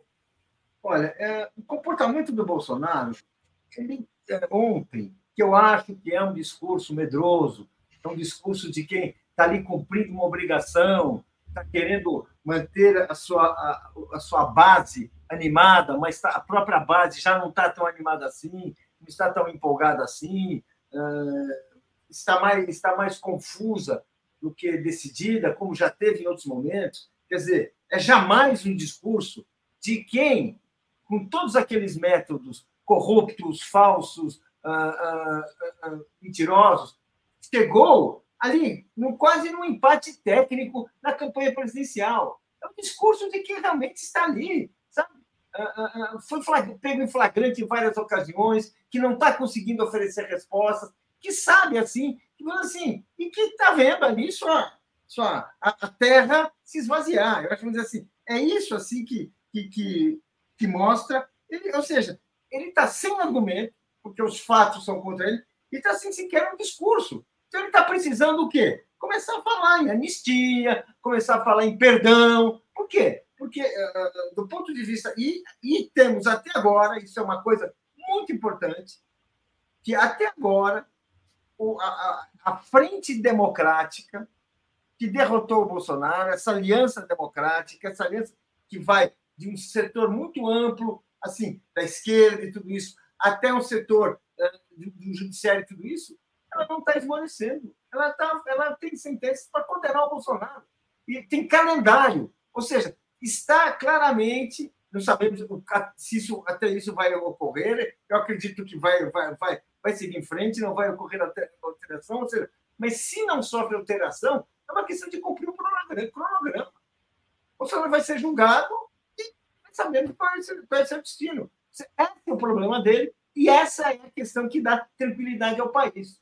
E que mostra, assim, vamos dizer assim, o que, o, o, o, o que foi o ato de ontem? Bem, foi um ato de pessoas que sabem que perderam. É, sabem que perderam, mas não aceitam, né? O Paulo Pimenta acaba de fazer um post que a gente vai subir na manchete do 247 dizendo: ó, o choro é livre, o que importa é quem ganhou a eleição. É, Daiane, dando sequência aqui, eu quero compartilhar uma. Aliás, aproveitando, a gente está com mais de 11 mil pessoas, né? Vamos reforçar aqui os pedidos de apoio de assinatura da TV 247. Mas isso aqui é o seguinte: eles estão realmente muito abusados. Essa notícia é grave. O Eduardo Bolsonaro, é, ele não gostou da contagem oficial da USP de 180 mil pessoas porque eles estão falando em milhões de brasileiros na Paulista, etc. e tal. E aí ele aproveitou para atacar o sistema eleitoral. Ele falou o seguinte: quer dizer, que a USP conta tão bem pessoas na Paulista quanto as urnas eletrônicas, né, no final das contas. É, não estão abusados demais, não? Quer dizer, com essa reiteração do crime de atacar o sistema eleitoral, eleição, etc. Será que também não está pedindo para ser preso? Diga, Daília.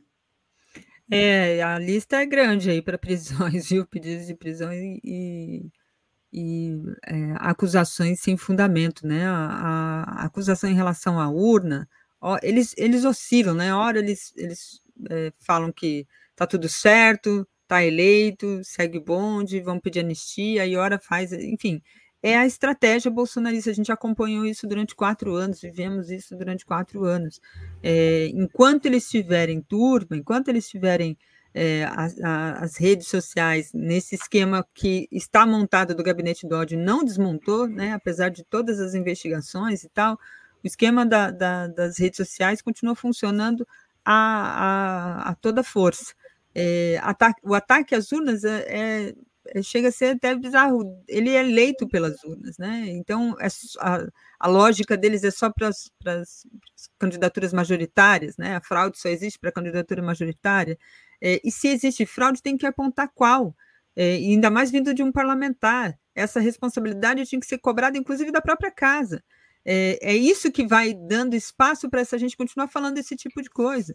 O, o Congresso, o presidente da Câmara, o presidente do Senado, o, o Rodrigo Pacheco, que é, volta e meia também agora resolve dar as suas estocadas, ele deveria tomar providências em relação a parlamentares que ficassem atacando o sistema eleitoral sem apresentar provas. Né? É, não há uma reação entre os pares. Né? O que acontece muitas vezes é, na nossa sociedade com relação a condutas, por exemplo, do racismo, é quando você é conivente, quando você se silencia, quando você não reage àquela postura, você dá margem para esse tipo de, de, discurso se perpetuar. Ah, não, mas ele está reagindo e tal, está defendendo o pai. Vamos sempre amenizar uma conduta, uma postura como essa. É preciso é, reagir à altura e a, e a, democracia precisa dar respostas, porque o ambiente é, é, contaminado por essa, por essa, por essa, por essa é, constante ataque ao sistema eleitoral, à democracia, e somados a isso, aí, como disse o, o Alex, né? A esse culto que foi realizado ontem, ele vai tomando proporções que a gente pode é, assistir coisas, acho que mais difíceis e, e, o enfrentamento ainda mais complicado, porque como é que você, por exemplo, Silas Malafaia, qualquer ação que for feita contra ele, vai se dizer que é uma perseguição. E ele vai usar a religião como, como uma, uma, um escudo para tentar é, fazer com que as ações é, contra ele, pelas responsabilidades daquilo que ele fala, sejam minimizadas. Então, é, é, um caminho que precisa ter, novamente, uma ação a tal frente ampla, né? Precisa estar ainda mais consciente do papel que tem em relação à democracia. Se a gente deixar a coisa andar, tem um perigo ali na frente do fascismo, que se utiliza sempre dessas, dessas brechas né, da religião, é, da, da política, da, da falsa defesa dos direitos é, e da família, etc., essa coisa pode ter, uma, ter um corpo que é mais difícil combater. E do outro lado, do ponto de vista da esquerda, do, do campo progressista, ele ainda não tem um corpo formado para fazer o embate de forma que deve. Né? O Alex citou a questão da Marcha para Jesus como comparação, acho que é uma comparação importante para a gente entender o volume de gente que estava ali é, e, o, e, o, tamanho real disso junto aos, aos, a esses setores neopentecostais mas isso não significa que isso não pode levar uma, um passo adiante quando se coloca muito, né? Só Israel, Deus, família, etc. Tudo isso as pessoas cegam é, diante dessas, dessas questões, elas não veem lógica diante disso, é, e, e, isso a gente vê ao longo dos quatro anos de governo Bolsonaro. Sobre o, o Malafaia, eu concordo com o que diz aqui o Denis Real, né? Ele incitou a desobediência às instituições. Eu acho que há motivo sim para a prisão do Malafaia já. Mas, sem querer entrar nessa polêmica aqui, já mudando de assunto, quero te passar, Alex. Como é que você avalia o papel do Tarcísio de Freitas, que fez de São Paulo uma espécie de QG uh, eh, dessa confusão toda, né? recebendo os governadores, oferecendo almoço, hospedando o Bolsonaro, foi lá para o palanque, defendeu o legado, etc. e tal. É, não é perigoso demais, não, a gente ter governadores de estados importantes aliados a essa bagunça? Diga lá. Ele é um filhote do Bolsonaro, né? Ele foi criado pelo Bolsonaro, então ele tem que servir o Bolsonaro. É evidente, né? Ele depende dos, dos eleitores do Bolsonaro. Né? O Bolsonaro vai preso e tal, não vai para Papuda, esse presidente não vai para Papuda, esse presidente vai para a sala especial, no QG, seja do Exército, seja da Polícia Federal, isso aí está na lei. Então, tudo bem, não vai para Papuda. Esse presidente não vai para Papuda, por pior que ele seja, e esse é o pior de todos. Não, eu acho que nunca vai ter um pior do que esse, né? Fora os da ditadura e tal, mas na democracia nunca, nunca teve pior. Agora, não, não, não, acho que, que, que, isso aí vai é, resolver alguma coisa para ele, vai amenizar ou vai.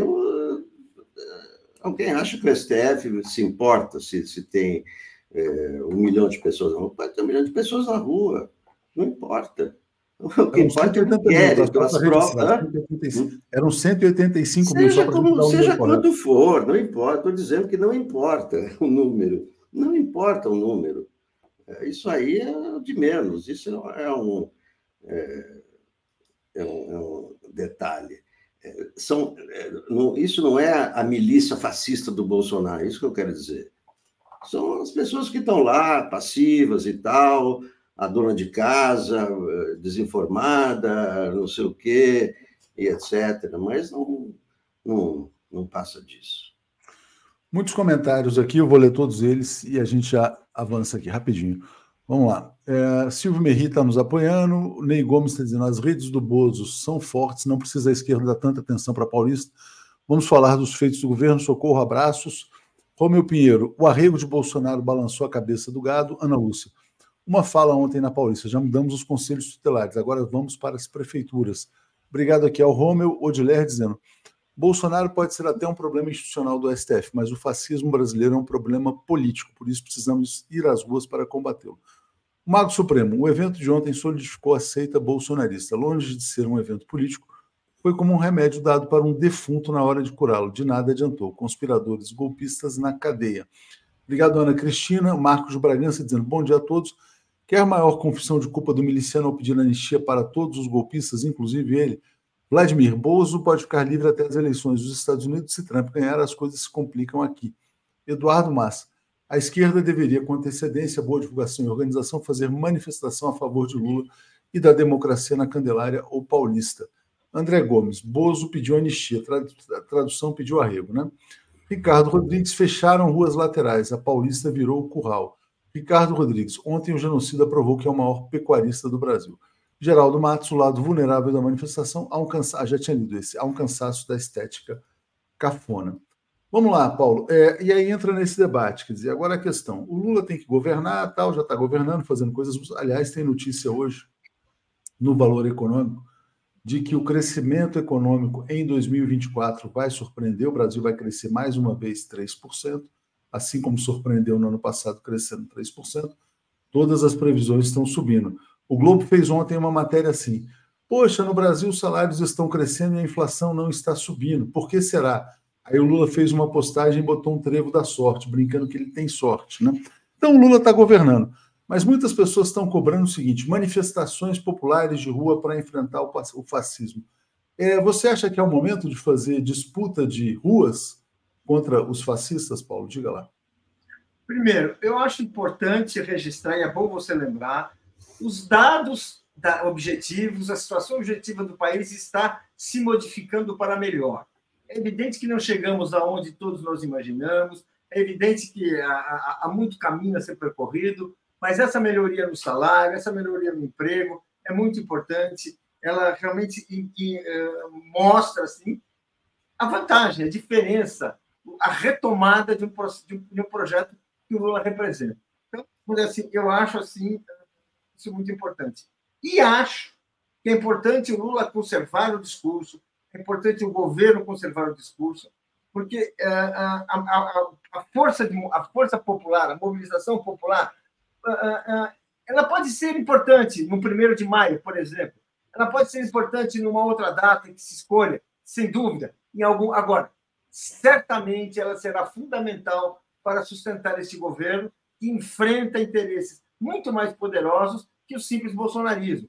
Ele enfrenta interesses imperialistas, enfrenta interesses que na Argentina capturaram o Estado. A gente olha para o mundo, a gente vê que tem uma extrema-direita que se articula, que, que consegue uh, uh, uma presença importante e que não vai insistir no Brasil. Então, Brasil, gente, dizer assim, é, assim, nós sabemos isso há muito tempo. Para onde for a América Latina, ou para onde for o Brasil, irá a América Latina. Ou seja, então, o Brasil é estratégia. O Brasil é mais que o, que o, que o nosso território. Ou seja, então, isso sempre será uma disputa.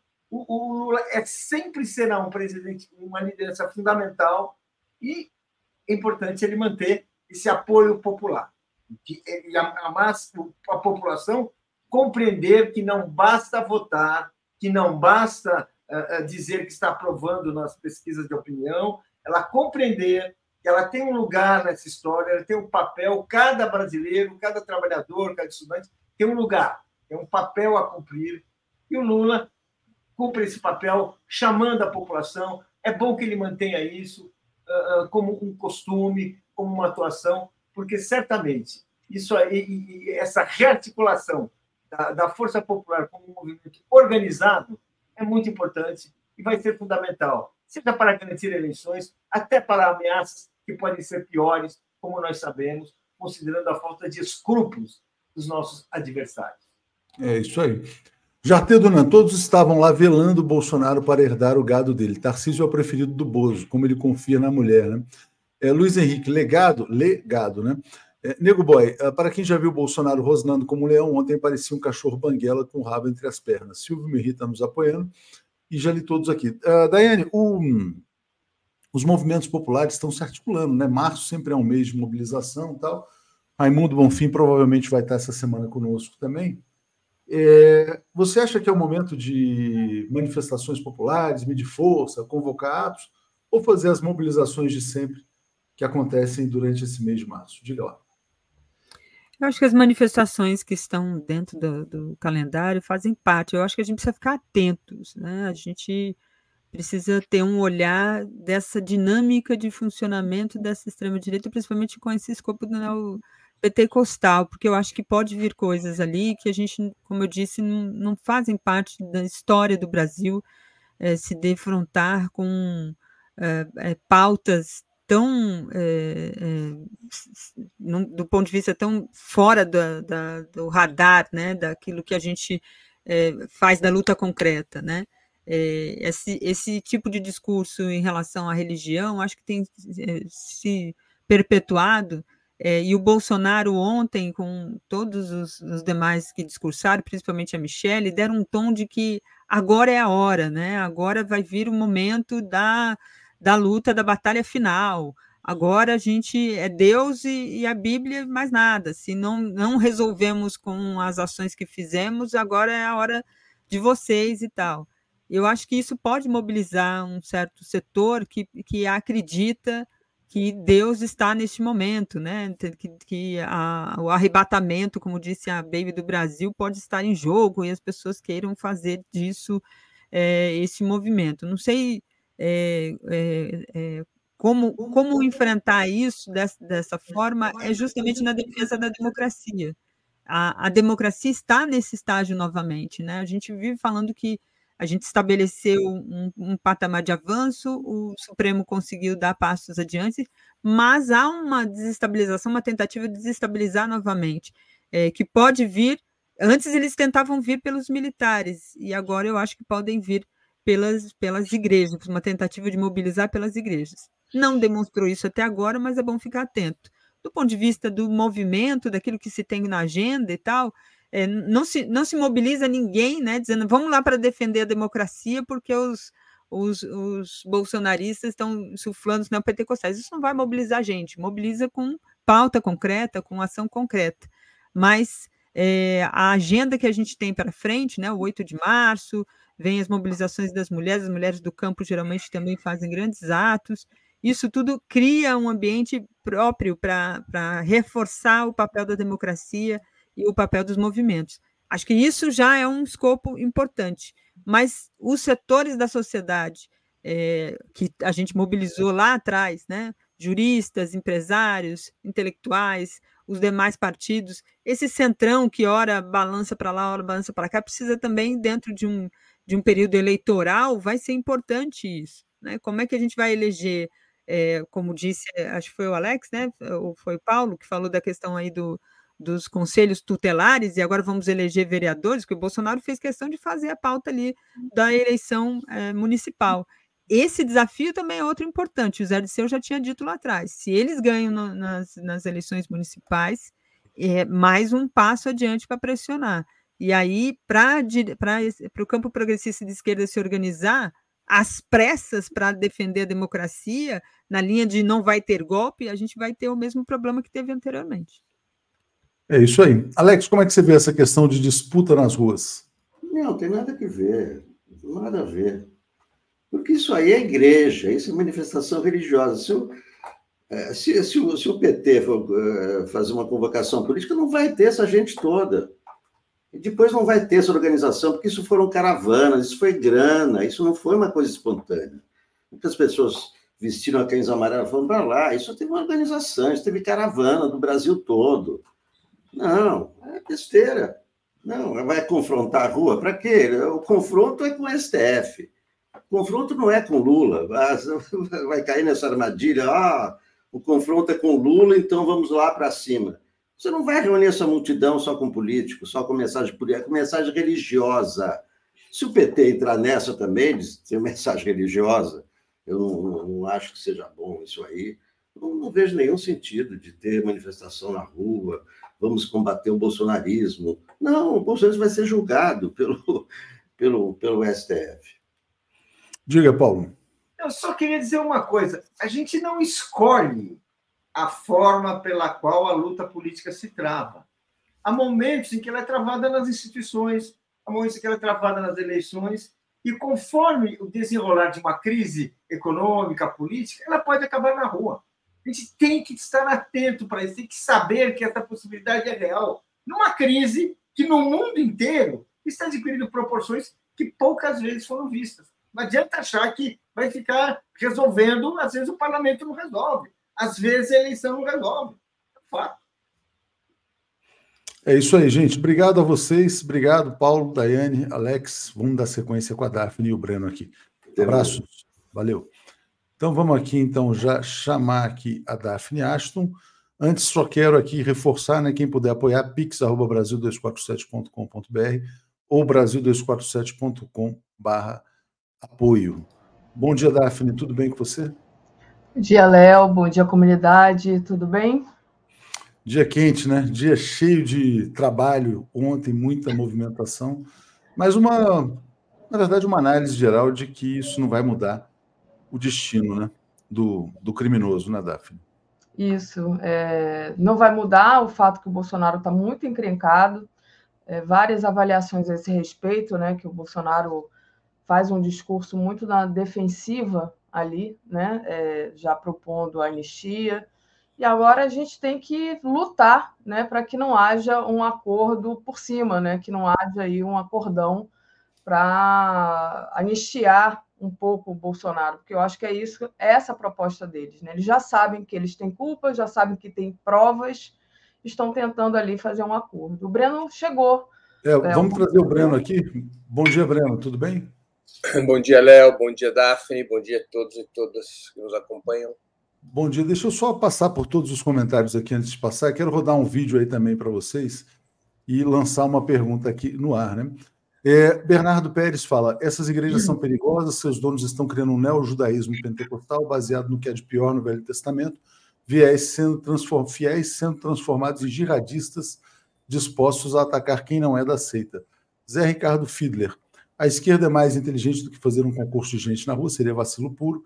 Luzia Gonçalves, Malafaia deve ser investigado. Zukov, cuidado. Ontem foi manifestação Cavalo de Troia, pareceu moderada, mas dentro tem um exército extremista. Sandro Linhares, Léo, sei que não vimos militares em cima do tri, pois estão implicados no golpe, mas percebe-se que o comando agora está com os pastores. Hugo Alejandro, depois da manifestação horrenda na Paulista, alguém da esquerda brasileira tem dúvidas sobre a relação entre sionismo e bolsonarismo? Esse é um tema que o Breno com certeza vai abordar, né? É, Breno, olha só, eu sei que você vai falar sobre aqui, porque também chamou muita atenção, né?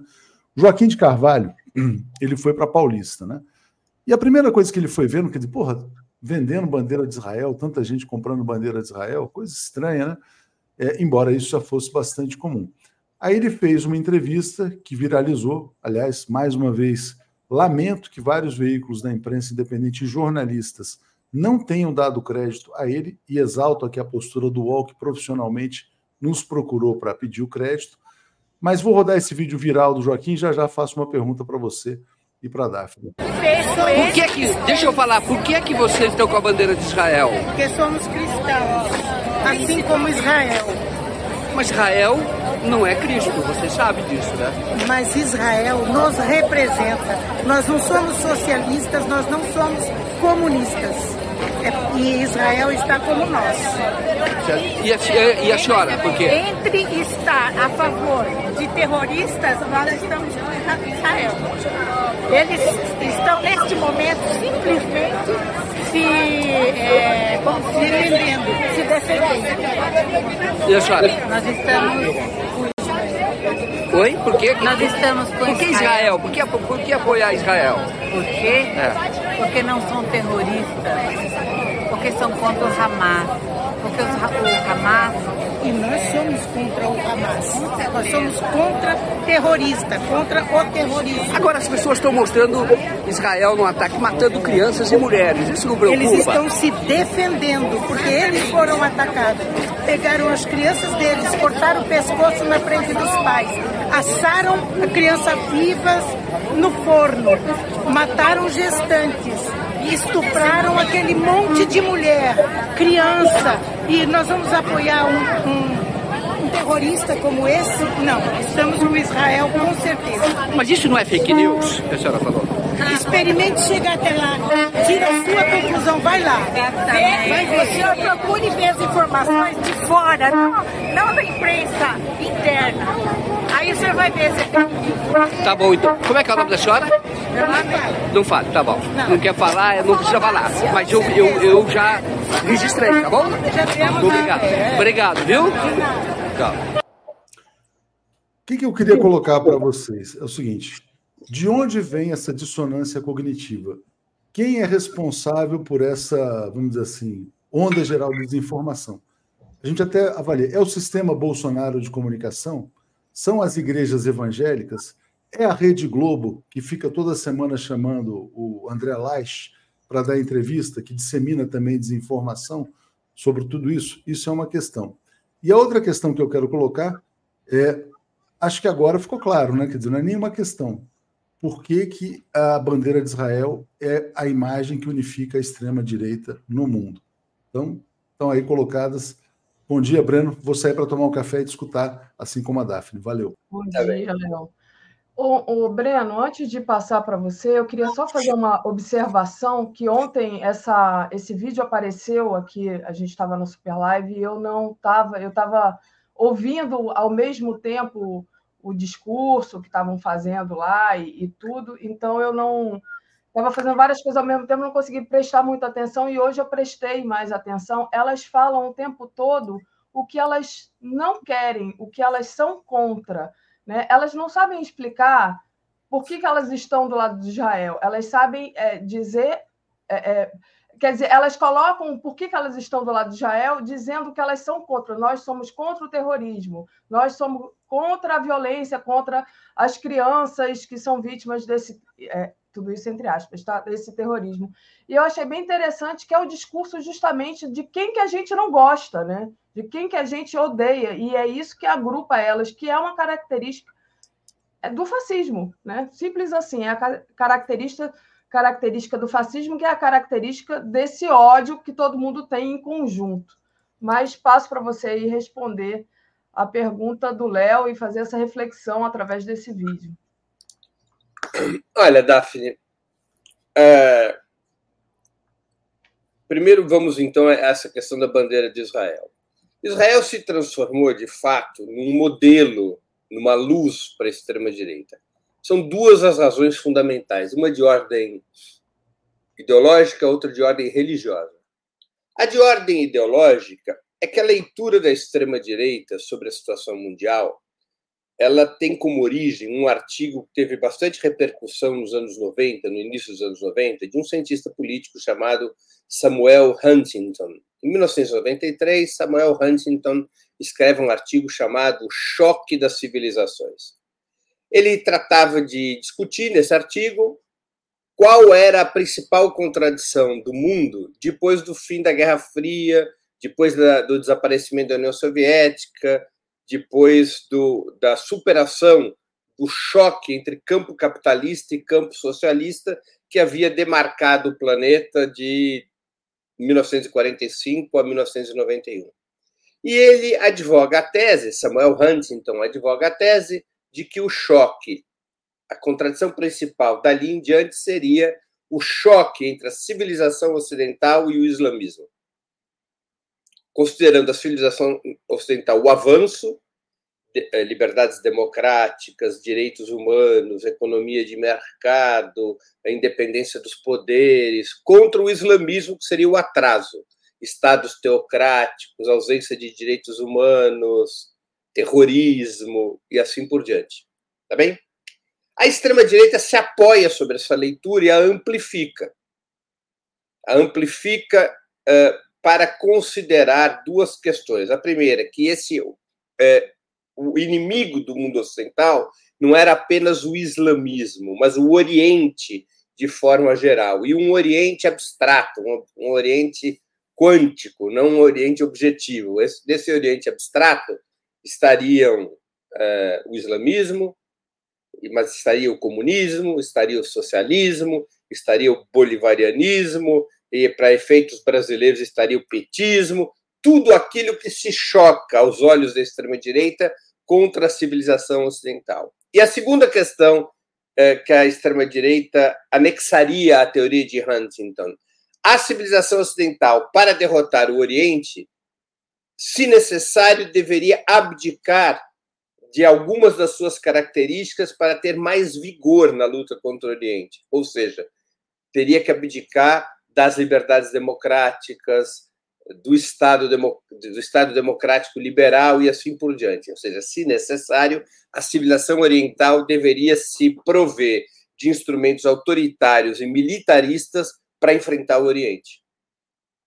Então, esta é a leitura da extrema-direita. Ela se vê a si própria, e nisso há uma semelhança com o nazifascismo no século XX, ela se vê a si própria como um, uma fração guerreira disposta a defender o Ocidente contra os seus inimigos de uma forma muito mais resoluta, de uma forma muito mais revolucionária, de uma forma muito mais aguerrida do que as correntes tradicionais da democracia liberal, que ela considera um sistema fracassado. O sistema da democracia liberal fracassou exatamente porque fez demasiadas concessões ao Oriente, demasiadas concessões aos islâmicos, na Europa em especial, demasiadas concessões aos imigrantes de forma geral, e os imigrantes são sempre povos originários eh, de sociedades orientais ou de sociedades mais atrasadas, e demasiadas concessões ao socialismo,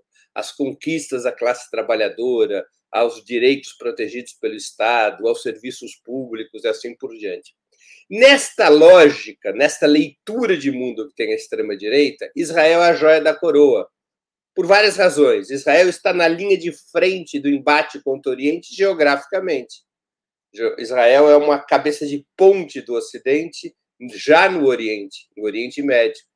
E enfrenta diretamente o islamismo, porque enfrenta os palestinos.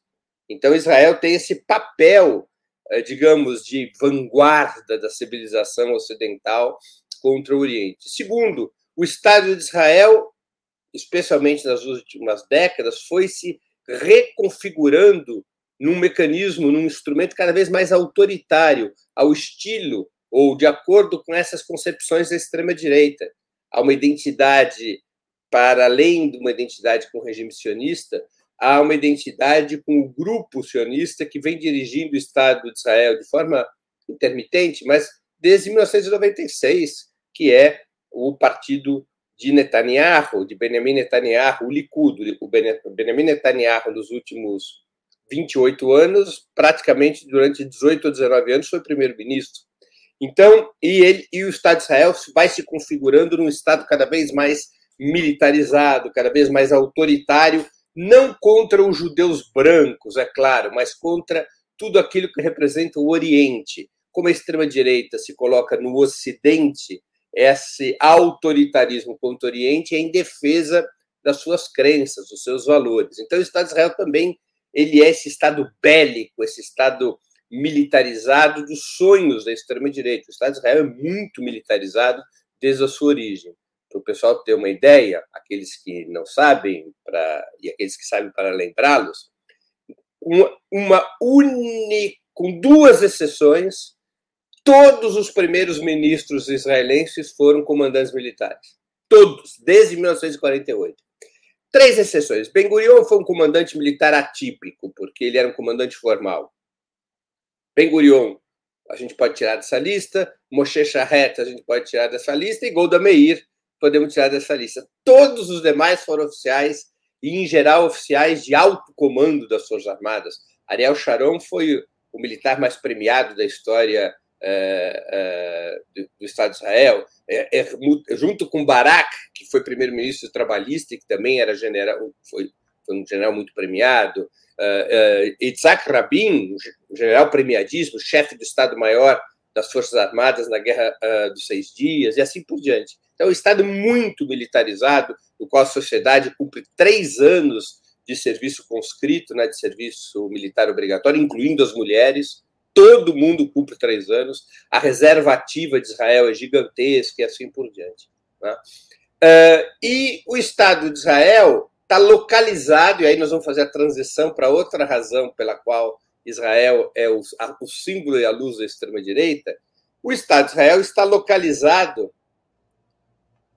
é, na chamada Terra Santa, tá? ou seja, na Palestina histórica, antiga Canaã, a terra das três religiões do judaísmo, do cristianismo e do islamismo. E na concepção da extrema direita, a base uh, a base espiritual da civilização ocidental é a confluência entre o cristianismo e o judaísmo. É a civilização judaico-cristã que se opõe contra o islamismo. É uma combinação estranha, não é? porque fundamentalmente no passado o confronto fundamental sempre foi do cristianismo contra o judaísmo e o islamismo. É? O cristianismo foi a ponta de lança é, dos ataques europeus contra o Oriente, especialmente depois que o Império Romano formalmente se transforma em uma em um Estado cristão. É? É, e essa e o cristianismo depois dali por diante passando por todas as fases da Idade Média e temos as cruzadas e assim por diante, quer dizer, nós vamos ter no cristianismo um instrumento de luta permanente contra os muçulmanos e contra o judaísmo. Mas na extrema direita isso não é exatamente uma novidade, mas é, na medida em que o Estado de Israel passou a ser incorporado ao sistema imperialista depois da sua criação em 1948, é, o judaísmo ele passa a ser visto pela extrema direita como um aliado do cristianismo. Isso é um movimento que vai ter origem, especialmente nos Estados Unidos, já nos anos 50 do século passado. Um movimento pelo qual os grupos cristãos é, norte-americanos, grupos cristãos norte-americanos e do Reino Unido, vão se aproximando do sionismo religioso. Ah, então, aí vem a segunda razão, que é essa aproximação religiosa. O que, aconteceu com os grupos é, cristãos neopentecostais nos Estados Unidos e no Reino Unido? Eles viviam um embate. Esse embate era vivido fundamentalmente contra o catolicismo, né? Quer dizer, este embate do, dos evangélicos era um embate contra o catolicismo. O protestantismo, o evangelismo, o neopentecostalismo sempre teve uma dificuldade na sua expansão. Qual era a dificuldade na sua expansão? A Igreja Católica, embora ela venha perdendo, já desde os anos 50 do século passado, ela vinha perdendo um pouquinho de força em relação aos evangélicos. A Igreja Católica é uma instituição, ela é vertical no mundo inteiro e ela, portanto, é uma grande é, influenciadora mundial. É? Ela tem Roma, ela tem o Vaticano. E isso dá uma legitimidade institucional à Igreja Católica muito importante. O islamismo, de alguma maneira, com Jerusalém e Meca, Jerusalém, Meca e Medina, possui também uma certa, embora não seja uma religião vertical, ele possui uma certa referência é, foi estabelecendo uma certa referência geral para os seus adeptos. O protestantismo era o que a gente diria hoje uma religião horizontal, né? fragmentada em múltiplos grupos. Isso era visto por setores do evangelismo norte-americano como um problema, um problema para captar fiéis e para ter influência política. E setores do evangelismo norte-americano começam a dizer: puxa, o lugar natural, porque nós somos adeptos do Velho Testamento, o lugar natural para o qual os nossos crentes devem olhar é a Terra Santa. Não é Roma, não é Meca, é a Terra Santa. E isso foi abrindo uma ponte de diálogo, uma primeira ponte de diálogo com o sionismo religioso. O segundo fator, não religioso, é que a Guerra Fria conduzia o sionismo, o sionismo a ser uma peça do sistema imperialista e internamente nos Estados Unidos, isso também aproximava a direita evangélica da direita sionista, no embate contra o marxismo, contra o socialismo. E há um fator religioso propriamente que é importante. Eu acho que eu já me referia a ele algumas outras vezes aqui, mas é interessante. Originalmente, a religião judaica tinha a seguinte prescrição, está escrito explicitamente na Torá. Os judeus foram para a diáspora no ano 70, foi a, da nossa era, depois que o Império Romano destrói Jerusalém e o suposto segundo templo de Salomão. Os judeus saem da Palestina e migram para a Europa, fundamentalmente, da Europa imigrariam para as Américas, imigrariam para a África, aquela história toda. No, na Torá, os judeus somente poderiam retornar à Terra Santa e reconstituir o reino de Israel, o mítico reino de Israel, aquele que existiu mil anos, foi criado mil anos antes de Cristo, depois da chegada do Messias. Antes da chegada do Messias, a tentativa de retornar a Canaã, de, de acabar com a diáspora ou de reconstituir o reino de Israel seria um pecado mortal. O sionismo, quando ele vai buscar apoio da religião judaica para o seu projeto colonial, ele consegue atrair alguns setores e convencer outros a uma reinterpretação da Torá. Qual é a reinterpretação? A inversão de fatores. O Messias só chegará depois que a Terra Santa, Palestina, Velha Canaã, estiver reocupada pelo povo eleito, os hebreus. Então, somente nessas condições do retorno à Terra Santa, da reconquista da Palestina pelo povo eleito e da expulsão dos ímpios, dos impuros, dos não-judeus, dos não-hebreus, somente nessas condições é que chegaria o Messias. É uma inversão dos fatores religiosos. E isso vai em coincidência com o Velho Testamento, sobre o retorno do Messias seja, que as condições para o retorno do Messias no Velho Testamento elas têm que ser recompostas conforme a janela histórica da primeira vinda do Messias. Em que situação que emerge Cristo? Cristo emerge como é, uma expressão dos hebreus em luta contra os seus inimigos e Cristo se volta para purificar o próprio judaísmo, para eliminar o próprio judaísmo, para combater o próprio judaísmo uh, neste processo. Então, agora, na lógica do Velho Testamento, a chegada do Messias pressuporia essa, esse retorno uh, uh, dos hebreus, dos judeus a Canaã e a reconstituição do seu reino, do Estado de Israel. Então, isso estabelece uma proximidade religiosa entre, entre os evangélicos e, e o sionismo religioso. Neste cenário, em que você tem esse elemento geopolítico do papel de Israel na luta da civilização ocidental contra o Oriente, e você tem essa aproximação entre o neopentecostalismo e o sionismo religioso, é que vai se estabelecendo essa comunhão entre a extrema-direita uh, e Israel. Uh, até porque o neopentecostalismo passa a ser, com o tempo, especialmente nos últimos 30, 40 anos, uma base fundamental da extrema-direita no mundo.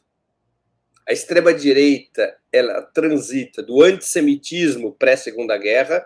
A extrema-direita ela era a inimiga frontal dos judeus, porque o antissemitismo era instrumental para a luta contra o comunismo.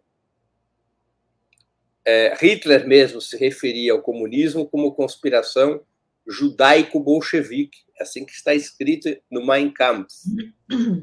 Tá? Ou seja, a ideia de carimbar que os comunistas eram apátridas, estranhos, utilizava-se do antissemitismo para isso. A extrema-direita transita do antissemitismo para o pró-sionismo. O papel do estranho a ser combatido é substituído, não são mais os judeus, são os islâmicos. Tá? E Israel é o símbolo geopolítico e o símbolo religioso de uma parte importante da extrema-direita que deixa de ser fundamentalmente católica, embora ainda haja, embora haja setores católicos da extrema-direita, e passa a ter um peso muito forte do neopentecostalismo como base religiosa é, é, da extrema-direita. É, na Europa, por exemplo, na França, a extrema-direita ainda é fundamentalmente católica. Uhum mas já é aquele setor do catolicismo que foi muito influenciado pelas posições e pela crescente influência do neopentecostalismo. Aqui no Brasil a gente também conhece esses setores, né? Renovação é. carismática e outros setores afins que vão, de certa maneira, mimetizando o neopentecostalismo, são influenciados pelo neopentecostalismo. Começam a cantar né? aquela, toda aquela mise-en-scène claro. nas missas, como nos cultos. Por quê? Né?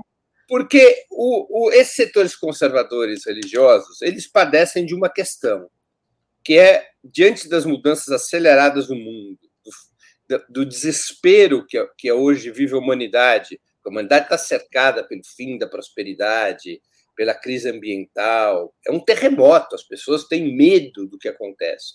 E a religião, os setores mais reacionários da religião, de todas as religiões, elas têm um discurso ultraconservador, de defesa da vida que eles conheciam, ou que eles imaginavam ou fantasiavam uma vida antiga, uma vida passada.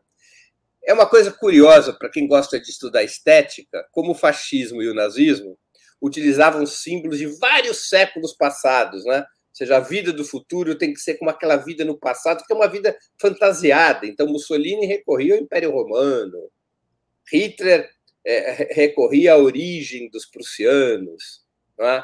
É, e de alguma maneira essa essa essa coisa é, da vida da família tradicional, do papel tradicional, das relações tradicionais entre homem e mulher, o patriarcado, a sociedade é, heteronormativa, todos esses valores conservadores fazem parte dessas dizer, religiões. Né? Esse discurso conservador une essas pessoas, assim como o inimigo comum une essas pessoas.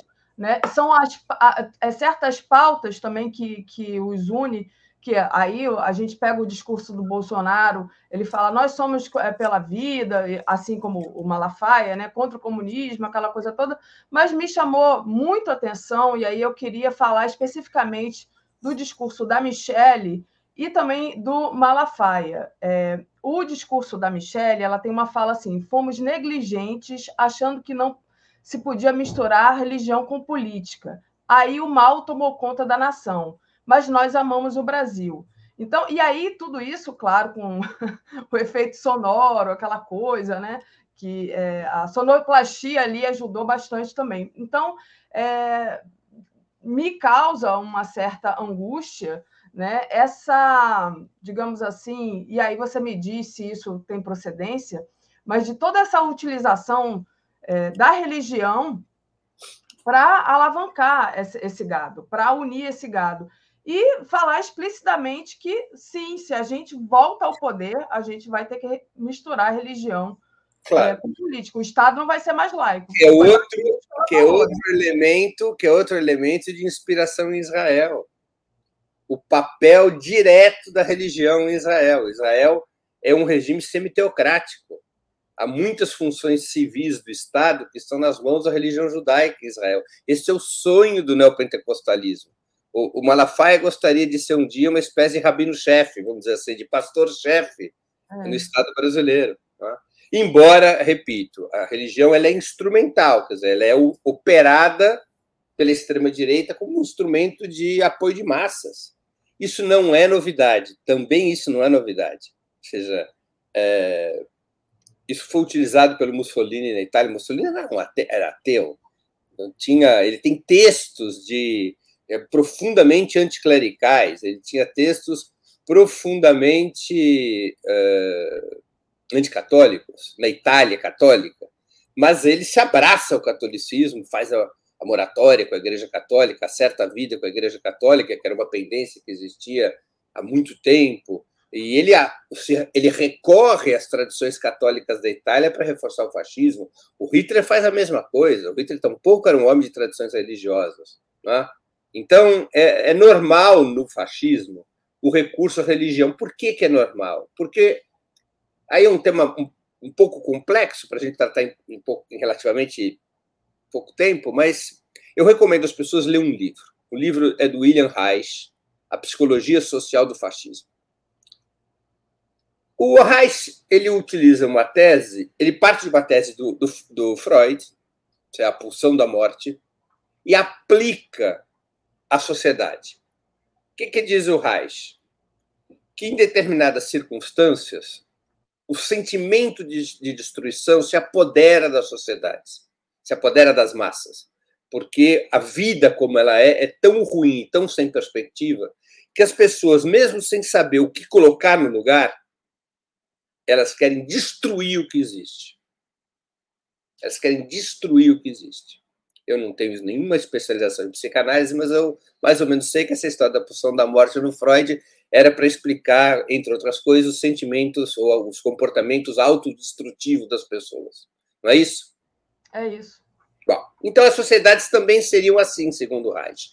E esse sentimento de destruição, de arrebentar tudo que está aí, o fascismo disputa e se apropria desse sentimento através de falsidades ideológicas é, para garantir sua base de massa e poder ser uma força de reorganização do Estado burguês e do capitalismo. Essa falsidade ideológica, tá? Que eu queria pegar o, o discurso do Tarcísio, por exemplo, para a gente analisar aqui. O Tarcísio pega o microfone e começa é, dizer que está ali, que estava com saudade do presidente Bolsonaro, o presidente que o único presidente que se é, preocupa com o verde amarelo, com o Estado Democrático de Direito, todos eles falaram que eles estavam ali defendendo o Estado Democrático de Direito. Foi uma unanimidade de todos os discursos que eu escutei. E ele fala que o Bolsonaro. É, bom, que eles estão ali para celebrar nenhum tipo de censura, celebrar a justiça social, que foi o Bolsonaro que levou a água para o Nordeste, que a água chegou ao Nordeste através do Bolsonaro, que as pessoas que passaram necessidade foi o Bolsonaro que passou, o Bolsonaro acabou com a fome no Brasil, ele que o Bolsonaro, com o Bolsonaro retomou-se o transporte rodoviário, que o Bolsonaro abriu poços, poços, que o Bolsonaro trouxe o saneamento básico para a vida das pessoas, que ele faz, é, ele muda a vida das pessoas, que ele entregou títulos de terra e que foi ele que inventou o Pix. Mas, assim, é, é, tão interessante porque, por exemplo, ele dizer que o Bolsonaro acabou com a fome, quando foi o Bolsonaro que trouxe a fome de volta, praticamente, né? Teve também. A fome voltou antes com o Temer, mas é, se agravou com o Bolsonaro.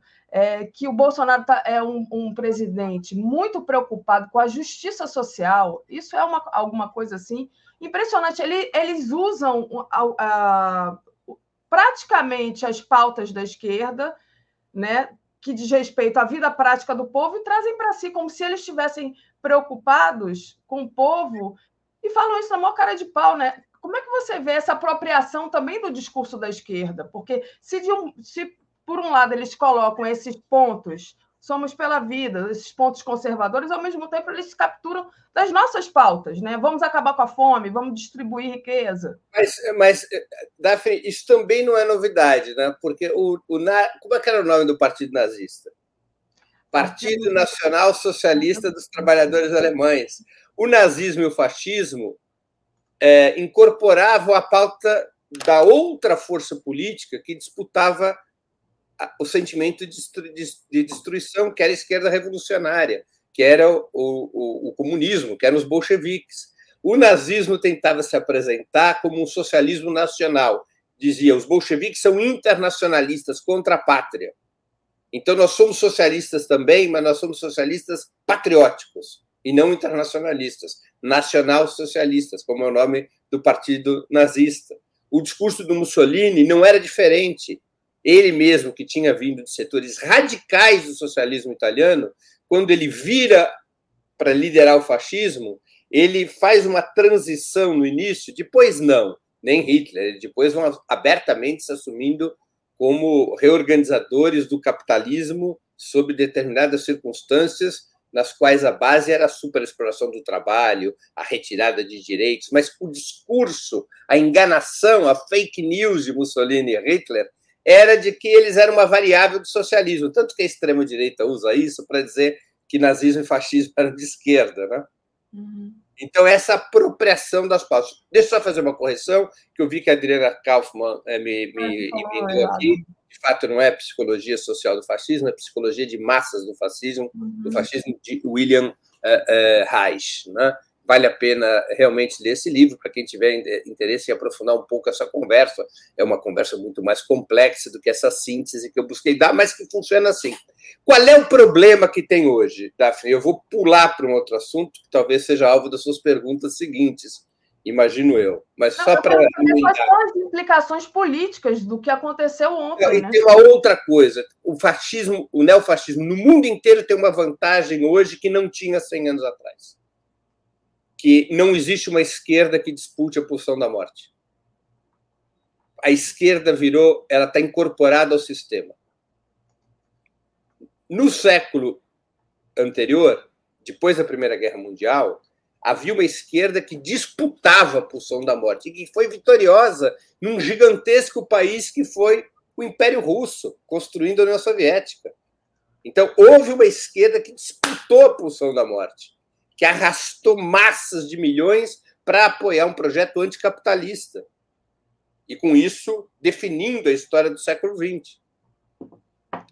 Essa esquerda eh, revolucionária disputou contra o fascismo e o nazismo dentro da Alemanha e da Itália, embora perdendo, e depois foi a alavanca fundamental para derrotar o nazifascismo na Segunda Guerra Mundial.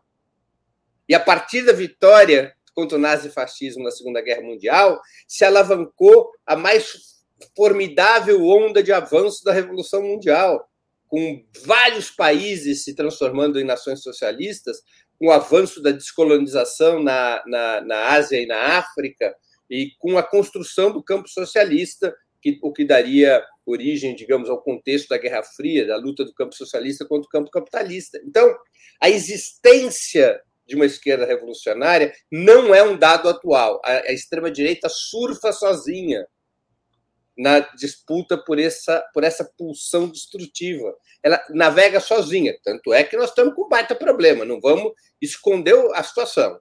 Foi uma manifestação gigantesca. O nome certo é esse, uma manifestação gigantesca.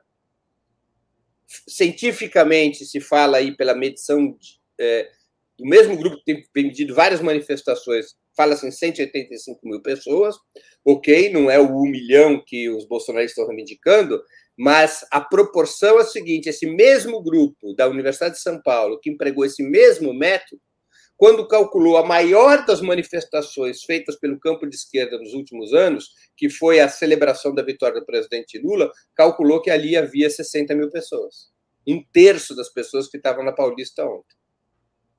E era para celebrar. É diferente você juntar gente para celebrar do que juntar gente para lutar. Então não vamos esconder, não vamos tapar o sol com a peneira. Uma gigantesca manifestação da extrema-direita.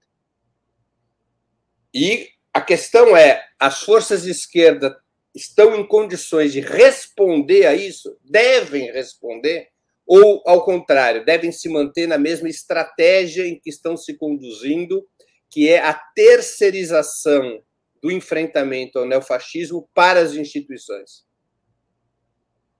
Essa era a minha última questão, exatamente. Ah, nós estamos diante de uma realidade.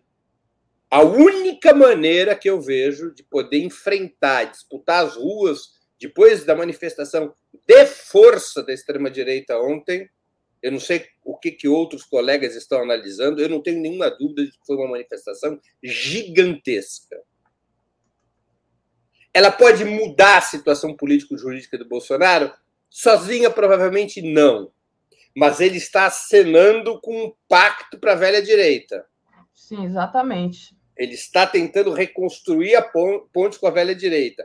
A presença do Tarcísio e do Ricardo Nunes faz parte dessa estratégia. Ele está tentando encontrar um novo pacto com a, com a, direita tradicional. É? Mas, em tese, sozinha a manifestação de ontem não muda a situação político-jurídica do Bolsonaro, mas é uma demonstração de força que não pode ser subestimada sob qualquer critério. Sob qualquer critério. É a mais importante manifestação política dos últimos anos. Não tem nada comparado com isso nos últimos seis, sete anos. Nada. E nós temos que ter muito claro isso. Pois bem, a única maneira de nós respondermos a isso, se é que queremos alterar a maneira como estamos enfrentando o neofascismo, é o presidente Lula convocar a manifestação do dia 24 de março. Fazer exatamente como fez o Bolsonaro. Ir às televisões, ir às redes e chamar o povo à defesa da democracia, chamar o povo para defender o cessar-fogo na Palestina, chamar o povo para apoiar o governo nas ruas, numa única manifestação, no mesmo lugar. Eu não vejo outra alternativa. Os partidos, os sindicatos, os movimentos sociais não têm condições hoje de dar uma resposta à altura. A não ser que o presidente Lula assuma isso. Se não puder ou não quiser assumir, a tática vai continuar a mesma: terceirizar as instituições o combate ao neofascismo. O que quer dizer terceirizar as instituições? Quem combate o neofascismo é o STF. As massas de esquerda ficam em casa atuando passivamente, no máximo nas redes sociais. Ou seja, não é importante ou não é prioritário para a esquerda, nesta tática, ocupar as ruas. É o STF, é o é Xandão que vai resolver. É a direita liberal que vai resolver, não é a esquerda. E este é o problema dessa tática. Esta tática de terceirizar as instituições, de terceirizar ao STF o combate ao neofascismo, significa dizer que a hegemonia da luta contra o neofascismo é da direita liberal. Não é da esquerda.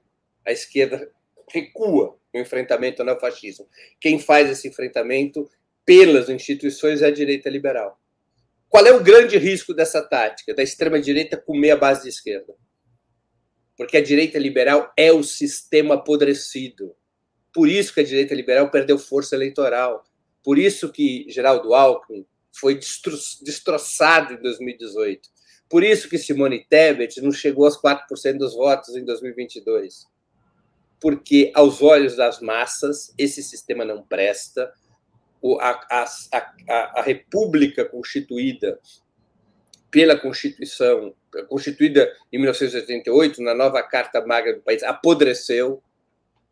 E as pessoas querem mudanças E isso, é, essa república da Constituição de 88 era identificada na direita liberal. Por isso que ela sangrou. E a esquerda ganha as eleições de 2022, veja só, com a tática de frente ampla, defendendo o regime constitucional de 88, em aliança com a direita liberal.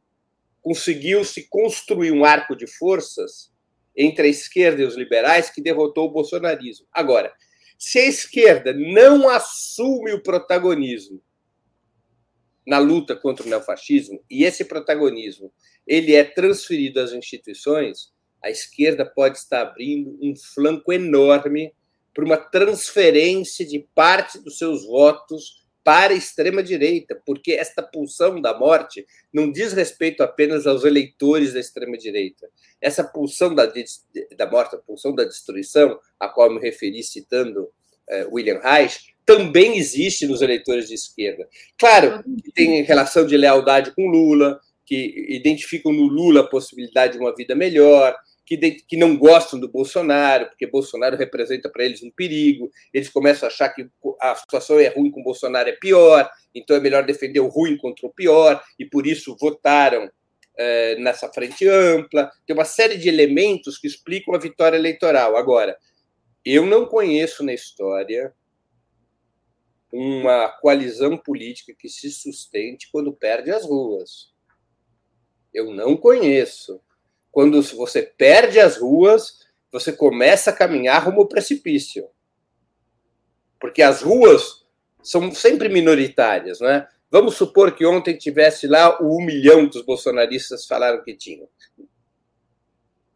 Eu prefiro me apegar aos números científicos, 185 mil, segundo esse núcleo de estudos da USP, que usa uma metodologia muito moderna muito é, eficaz de, de, de, de quantificação.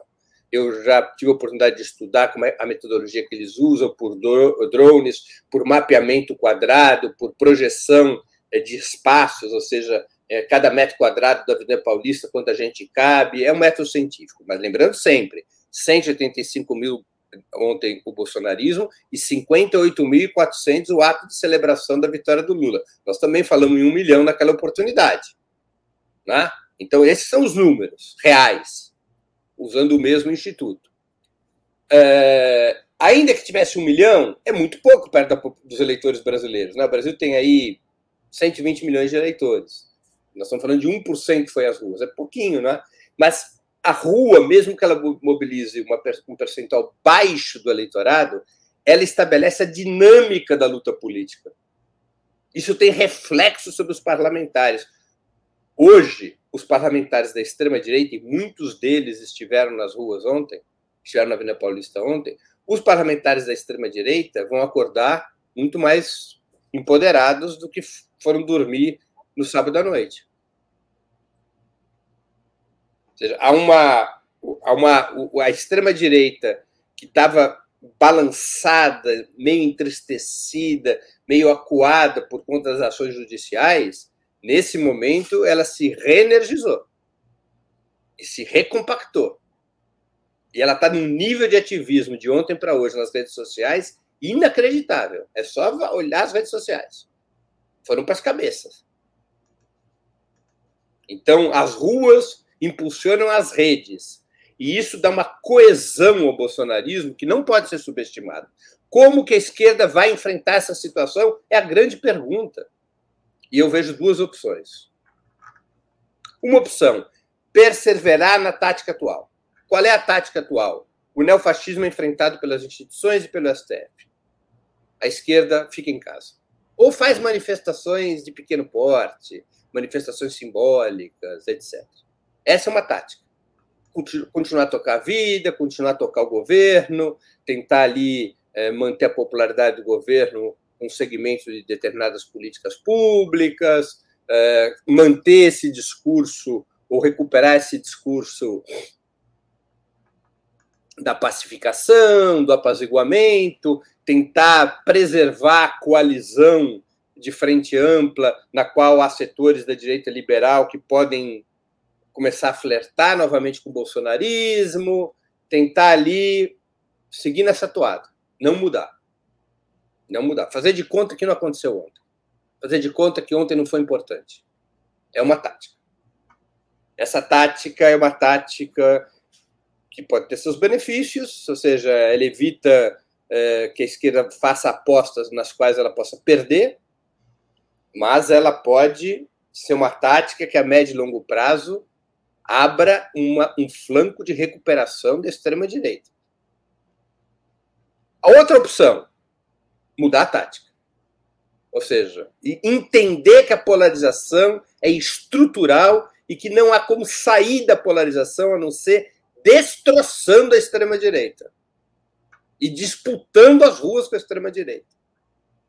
Se é assim, é hora da esquerda ir para as ruas e a única maneira de imediatamente a esquerda ir para as ruas e, e se ombrear, ter o mesmo porte, o mesmo tamanho, superar o tamanho do bolsonarismo, eu não vejo outra saída que não o presidente Lula assumir a liderança da mobilização e ele convocar as manifestações abertamente presidente Lula tem feito um enfrentamento muito importante em um dos aspectos fundamentais dessa disputa com a extrema-direita, que é a questão Palestina. Você acha que se o Lula fizer essa convocação, tem condição de botar muita gente na Paulista? É, eu vou argumentar de outro, eu vou responder com uma outra pergunta. Você acha que existe alguma condição de ter mobilização importante sem o Lula convocar? Não, não, não. É, eu acho que não. Eu não sei, eu não sei.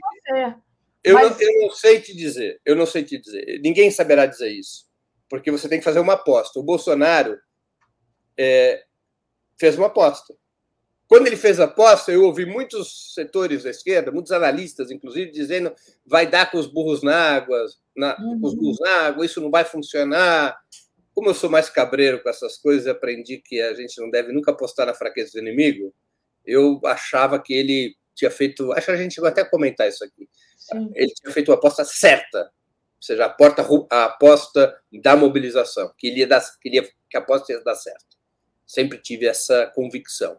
Mas ele fez uma aposta, ele podia ter perdido a aposta. Na política é assim: você faz uma aposta dentro de determinadas circunstâncias, que a tua análise permite é, reconhecer possibilidades daquela aposta ser bem sucedida, mas ela pode dar errado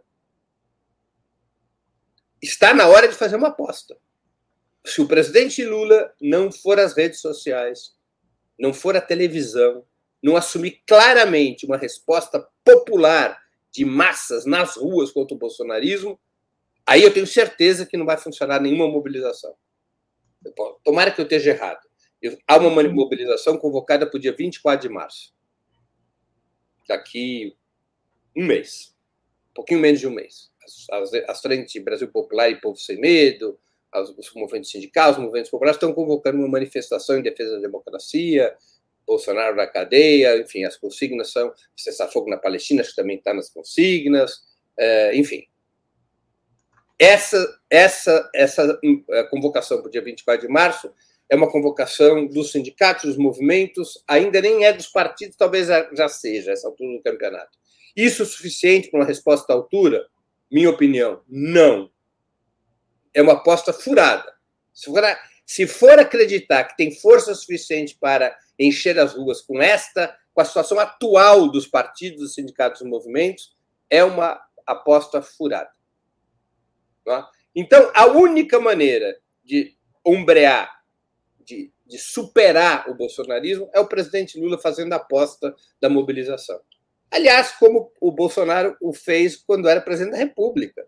No, na esquerda brasileira, a esquerda brasileira é cheia de chavões liberais atualmente. Né? Um deles é esse que é, mobilização é tarefa dos partidos, não é do presidente da República. Eu, eu não tenho ideia de onde vem essa, essa. Não é da história que vem essa convicção, né? Porque se a gente olhar para a história dos regimes presidencialistas, especialmente na América, na América Latina, você verá que as grandes mobilizações populares só ocorreram quando os presidentes, do ponto de vista de esquerda, só ocorreram quando presidentes de esquerda chamaram as massas. É assim na Venezuela com Chávez e Maduro, foi assim na Argentina de Perón, foi assim, na, não é presidente, era governador, foi assim na, na, campanha da legalidade no Brasil em 61, quando o Brizola assumiu esse papel. Uh, É assim, seja, o presidente da República não é só, não ocupa um cargo administrativo, ele é o líder da nação.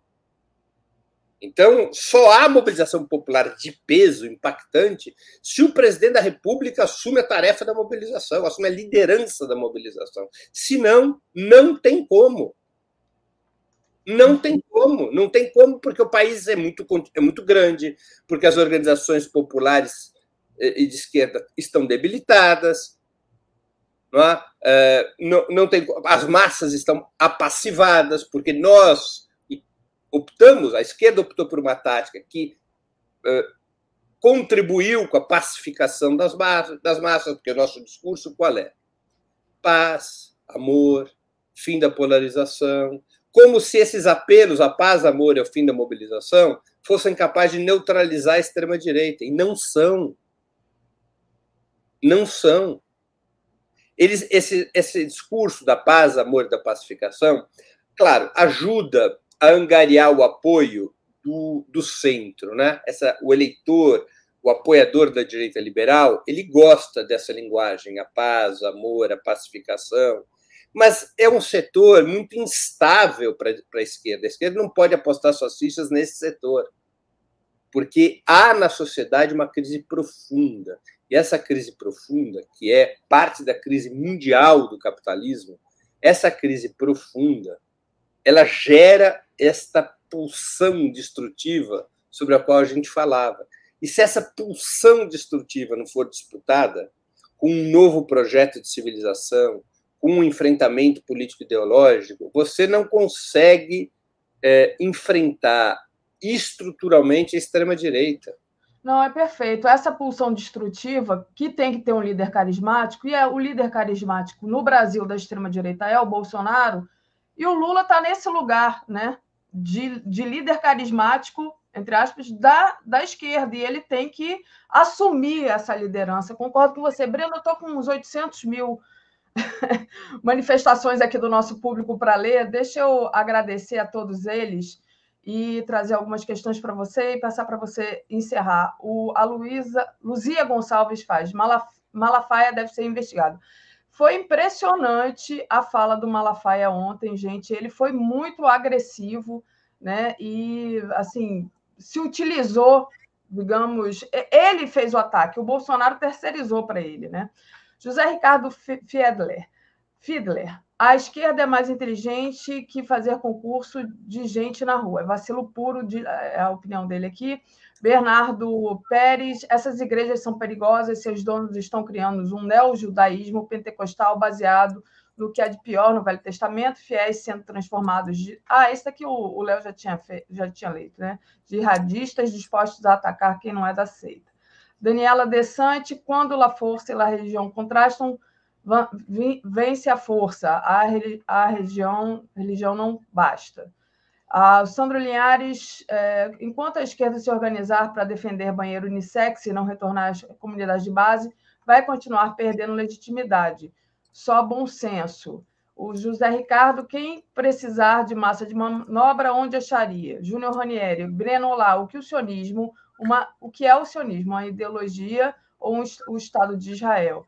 O José Ricardo, o fascismo cooptou com sucesso as igrejas, o Carlos de Brito, li esse artigo na Veja Época e acreditei nele por causa das atrocidades do Islã e correlatos, inclusive condenando os charges dos europeus. Hoje é uma das contribuições que levaram os absurdos da extrema-direita. Olaí Rafael. Então, essa lavagem é mesmo como os ingleses, predestinados, mataram os índios dos Estados Unidos, nós, os mexicanos, porque se consideram homens de bem. José Carlos, parabéns, Breno, por essa aula de explanação, situação antiga e atual das questões no Oriente e no Ocidente. Sandro Linhares, se criticar pautas identitárias, Daphne não mostra. Não entendi, Sandro, estou aqui mostrando seu.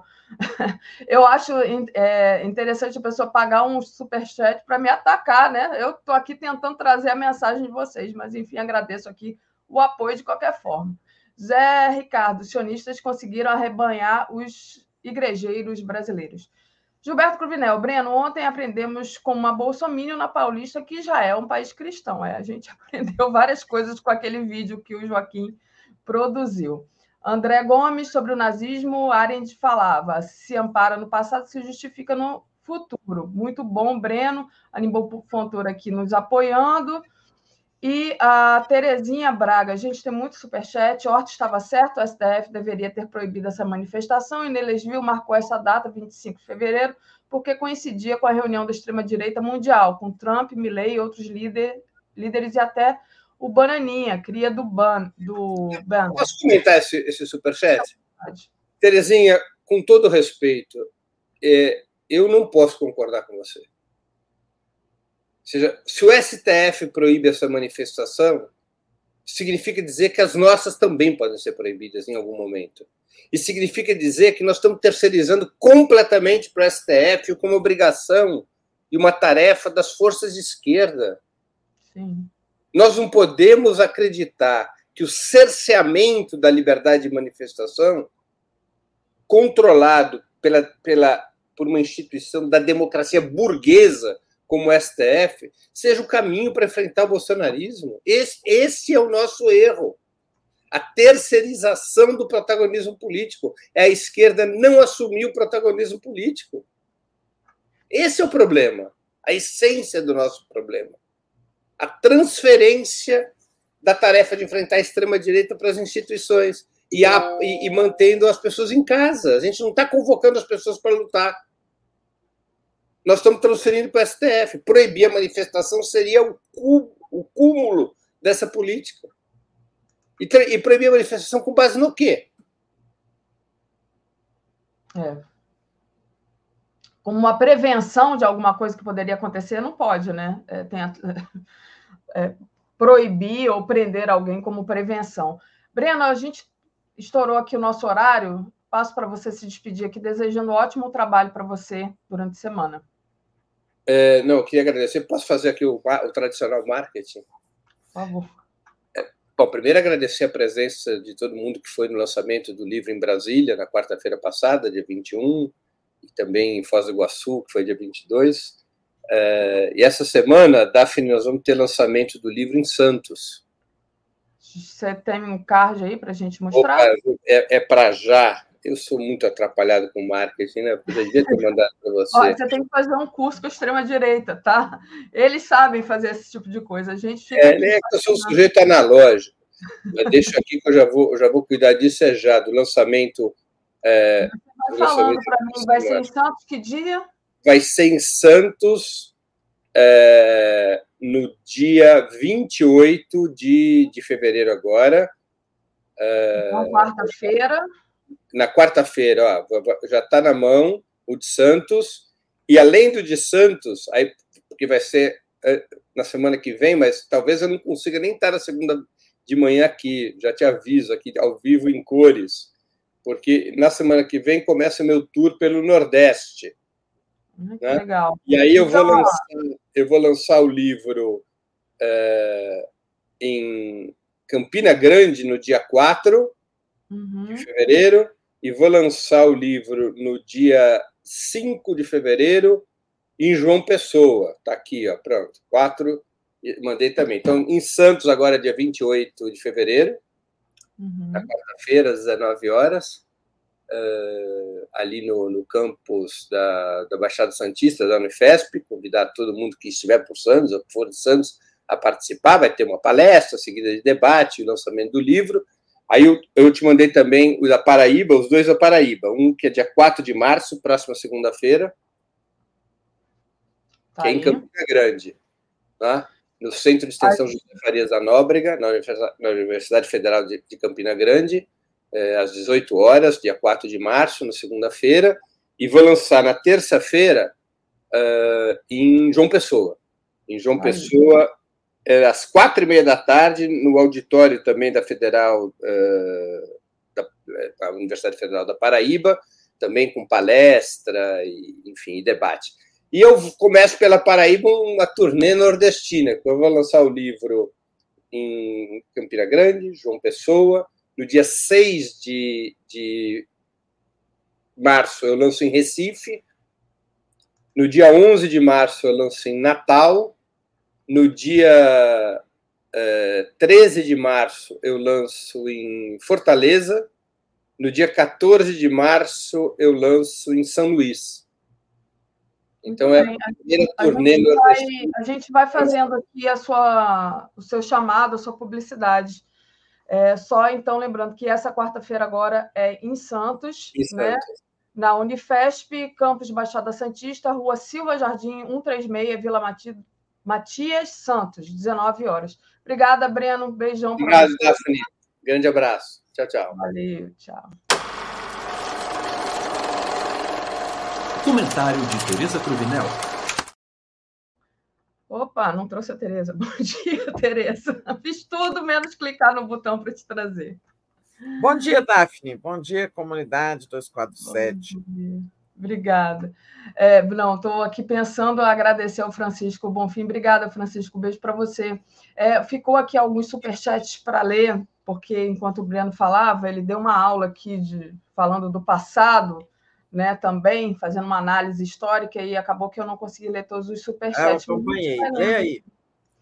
é, pois é, deixa eu trazer aqui só a Cláudia Pires. A mobilização chamada por Lula será com certeza bem sucedida. Vejam o que aconteceu depois que Lula falou sobre a Palestina. O Breno ressaltava a importância né, do Lula entrar nessa, nesse chamado para as ruas.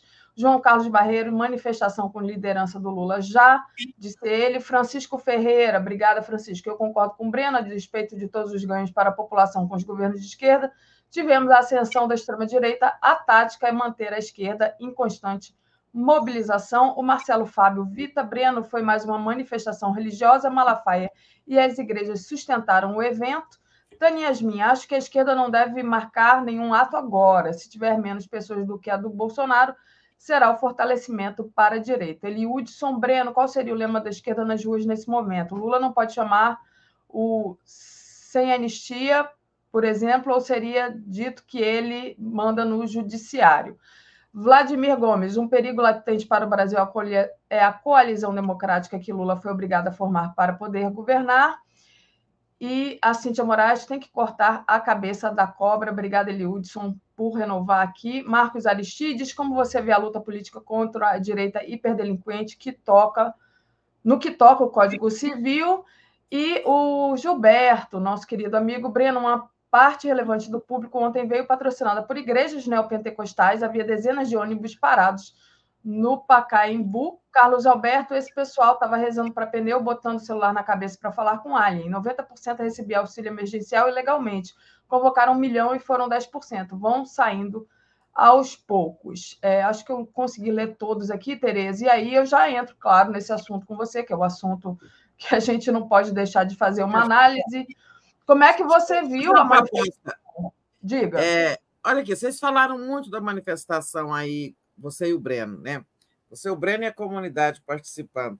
É, eu queria pegar dois pontos antes da gente entrar nisso, tá. é, falar de dois outros pontos, depois a gente entra nisso, porque você vai continuar nesse assunto com o Joaquim, Verdade. que virá nove e meia, né? Não sei se você já falou isso, mas eu vou ter que sair nove e meia. Tem uma entrevista lá no Palácio do presidente a ministra Esther Dueck.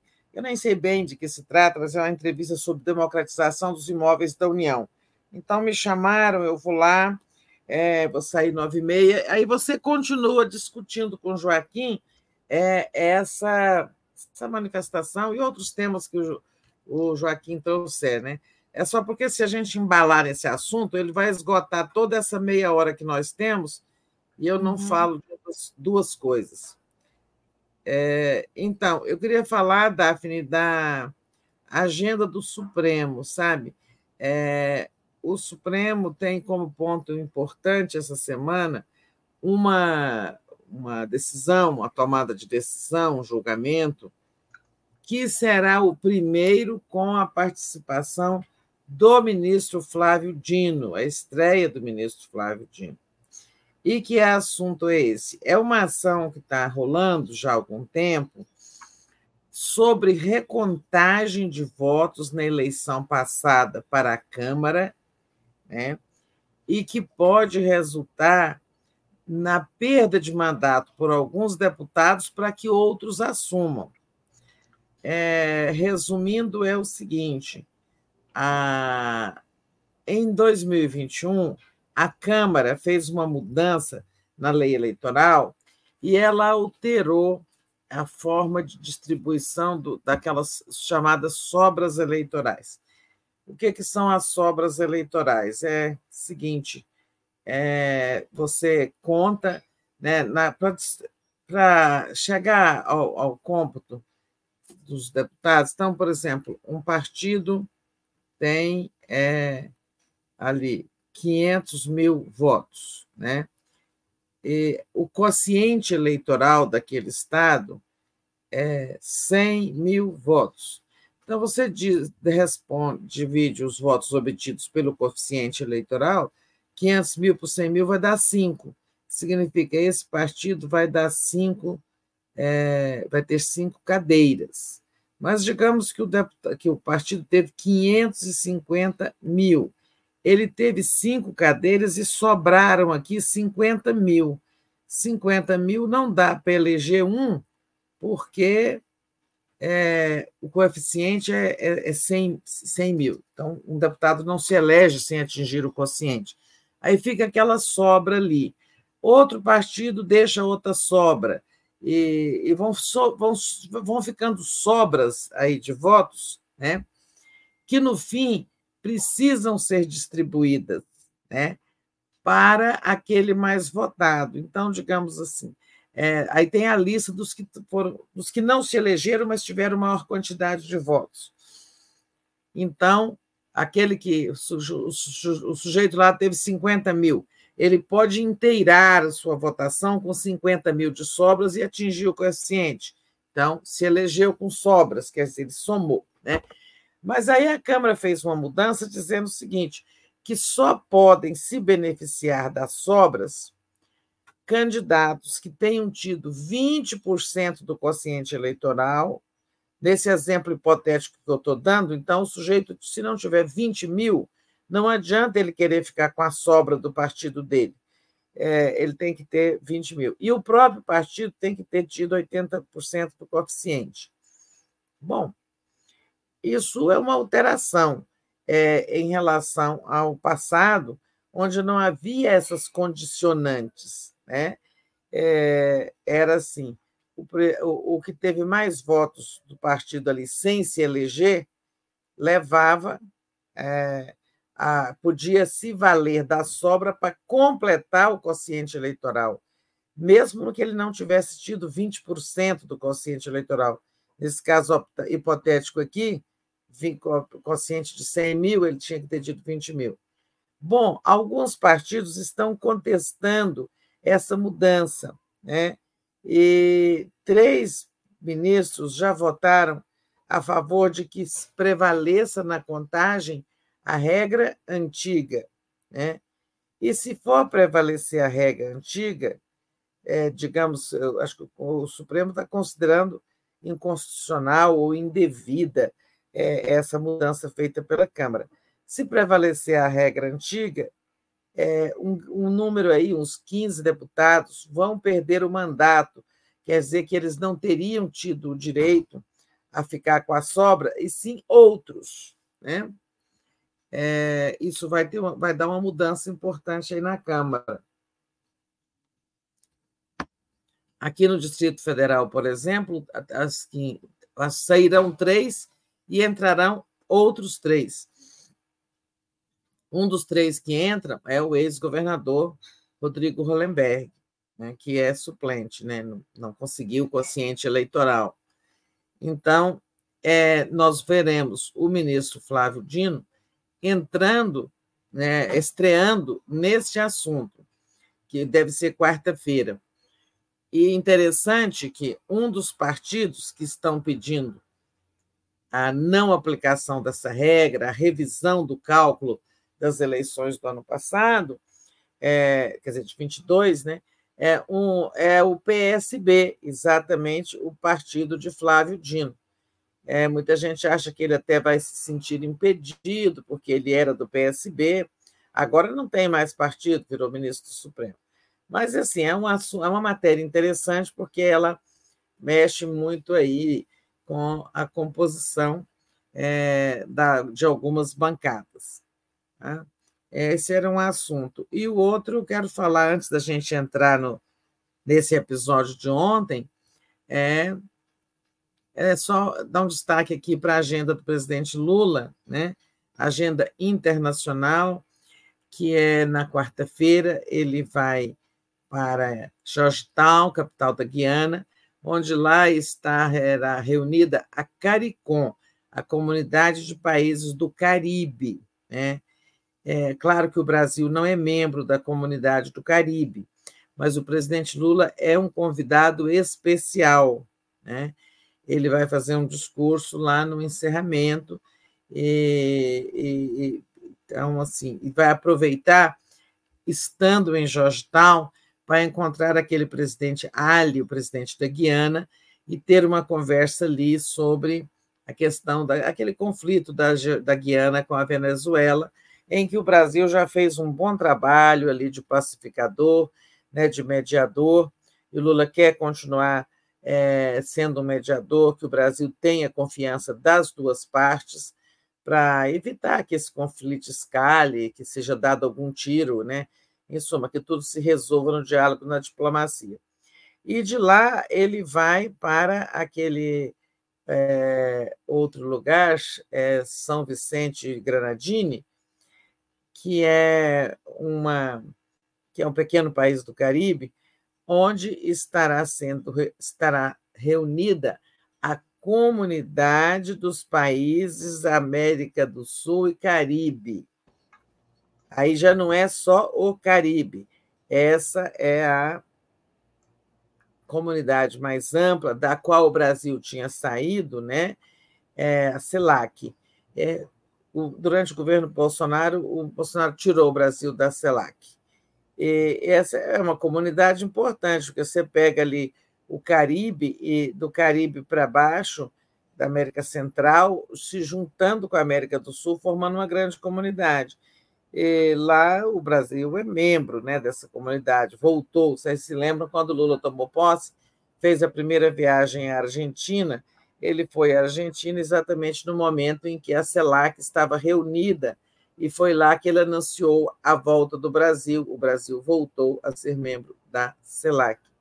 Então, são é, agendas aí do presidente Lula no plano internacional em que ele vai falar muito de integração, da união dos povos latinos, né, de, de algumas questões regionais, e falará também da.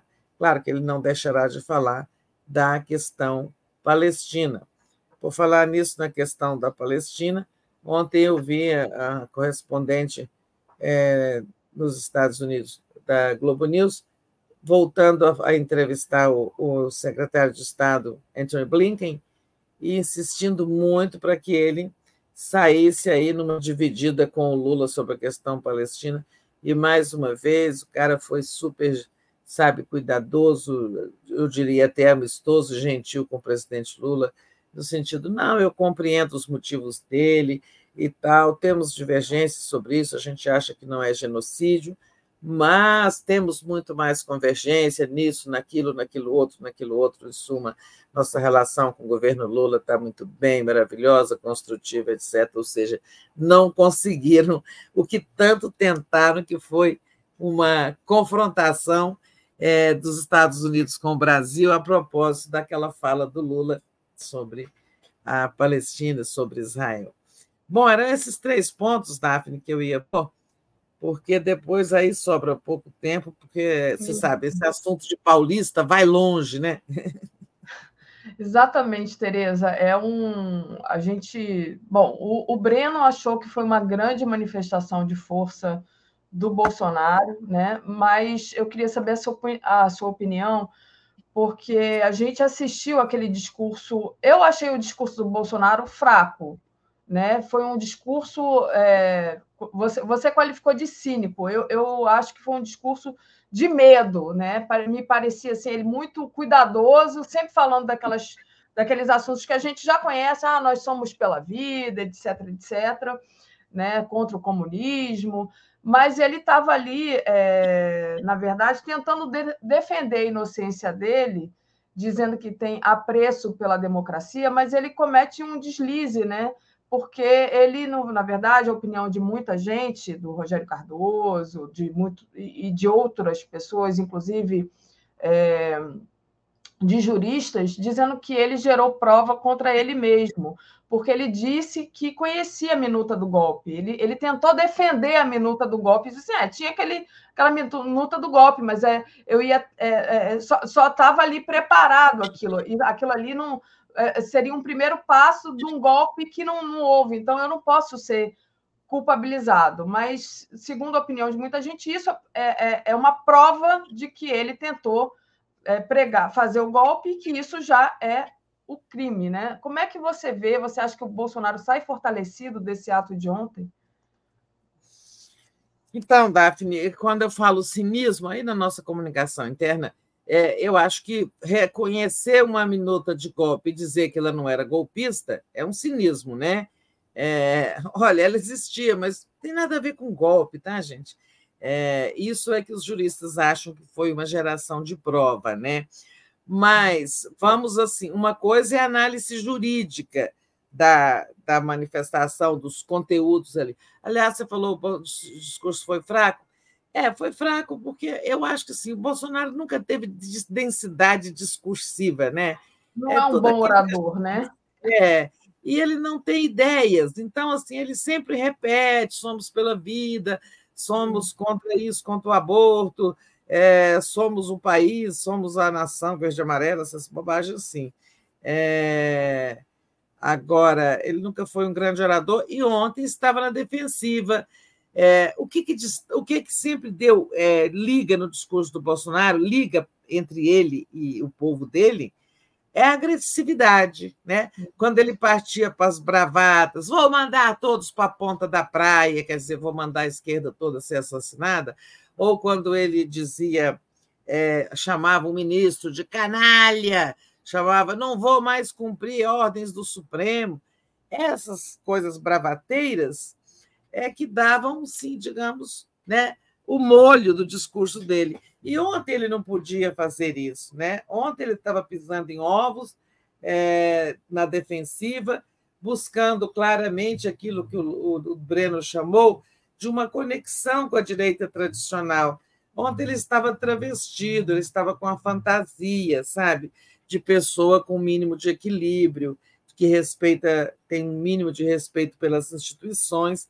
Então, assim, quando ele, a pessoa não está no seu elemento autêntico, né, não tem graça, não é verdade? Então, se ele já nunca foi realmente um bom palanqueiro, a não ser pilotando a bravata, a agressividade, os palavrões, aquelas coisas todas. Sou imbrochável. Quando ele não pode fazer disso, aí ele fazer coisas desse tipo, aí ele fica mais sem sal e sem pimenta, né? Mas então, retomando, eu dizia que é preciso separar né, o significado jurídico do significado político. No significado jurídico, Tá bom, ele não conseguiu, é, ele conseguiu se policiar, terceirizando para o Malafaia a fala mais dura, né? Agora, hoje já tem, é, ontem mesmo, mas já fora da manifestação, o Eduardo Bananinha Bolsonaro fez uns ataques duros né, ao TSE, questionou o resultado da eleição e tal, mas não foi lá no palanque. Mas ali no palanque mesmo, é, o, o, o, assim, o efeito jurídico não é bom para o Bolsonaro. Né? É, tem essa coisa assim, de, de ter gerado provas, é, teve uma demonstração de fraqueza de que eles sabem que, há, que crimes foram cometidos quando ele pede anistia para os pobres coitados que estão presos lá em Brasília. Né? Quem pede anistia reconhece crime. Anistia só existe se existe crime. Né?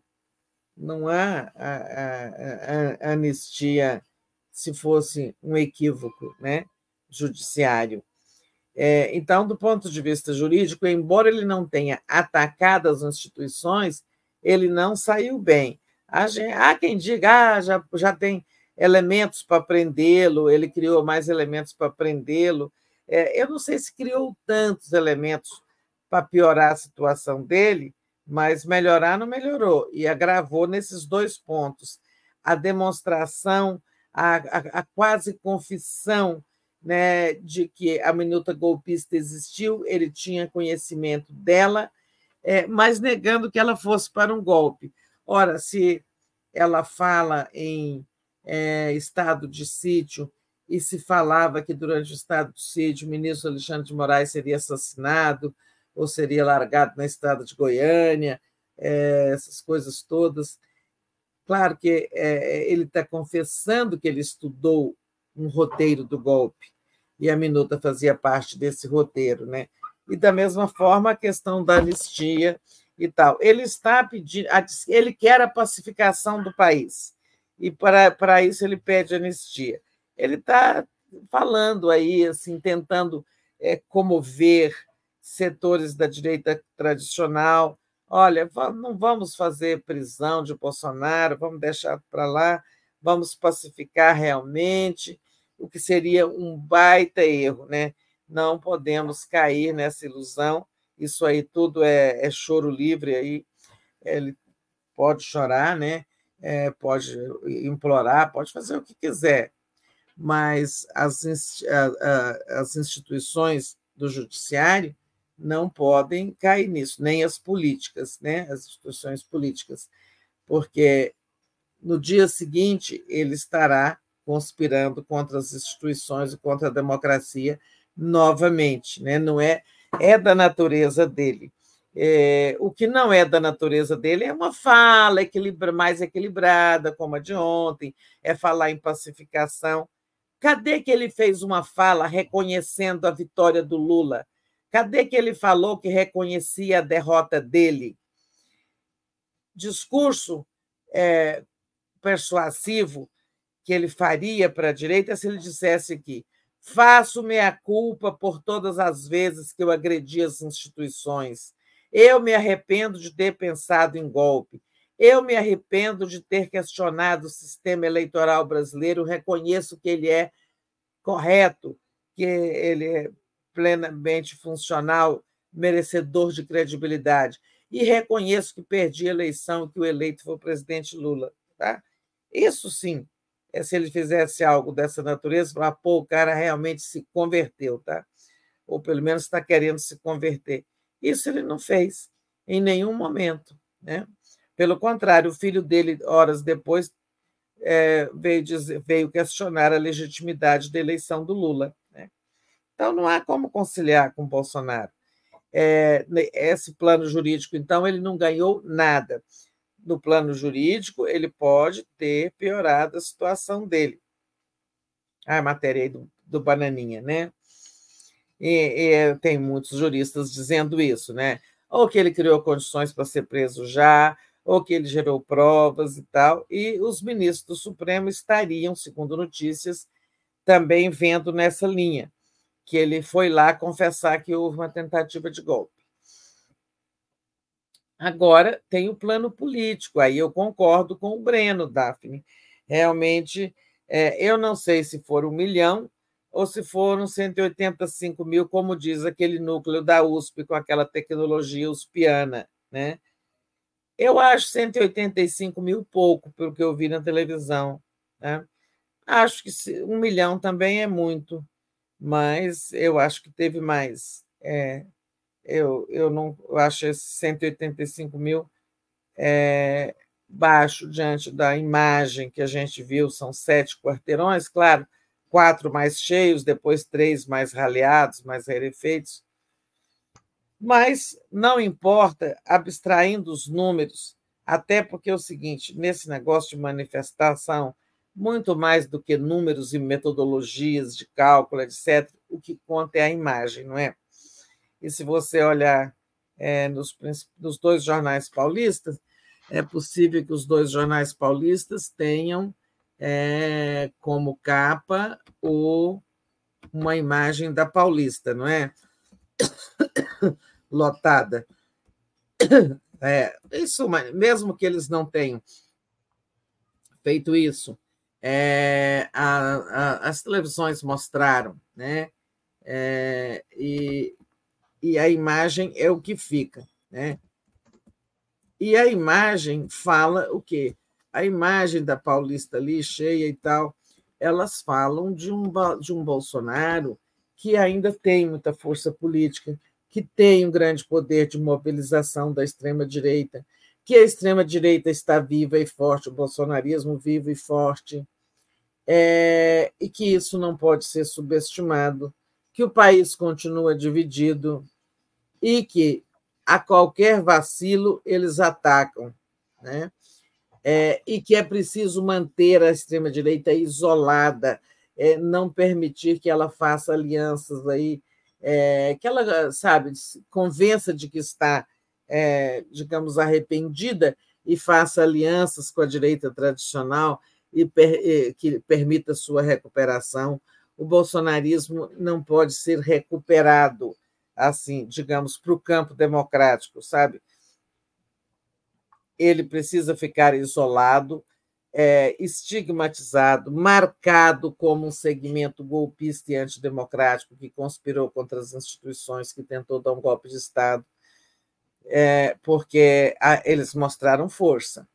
É, e aí nós vamos ver essa força, é, ela, ela irá se manifestar nas urnas desse ano, por exemplo, nas eleições municipais, né?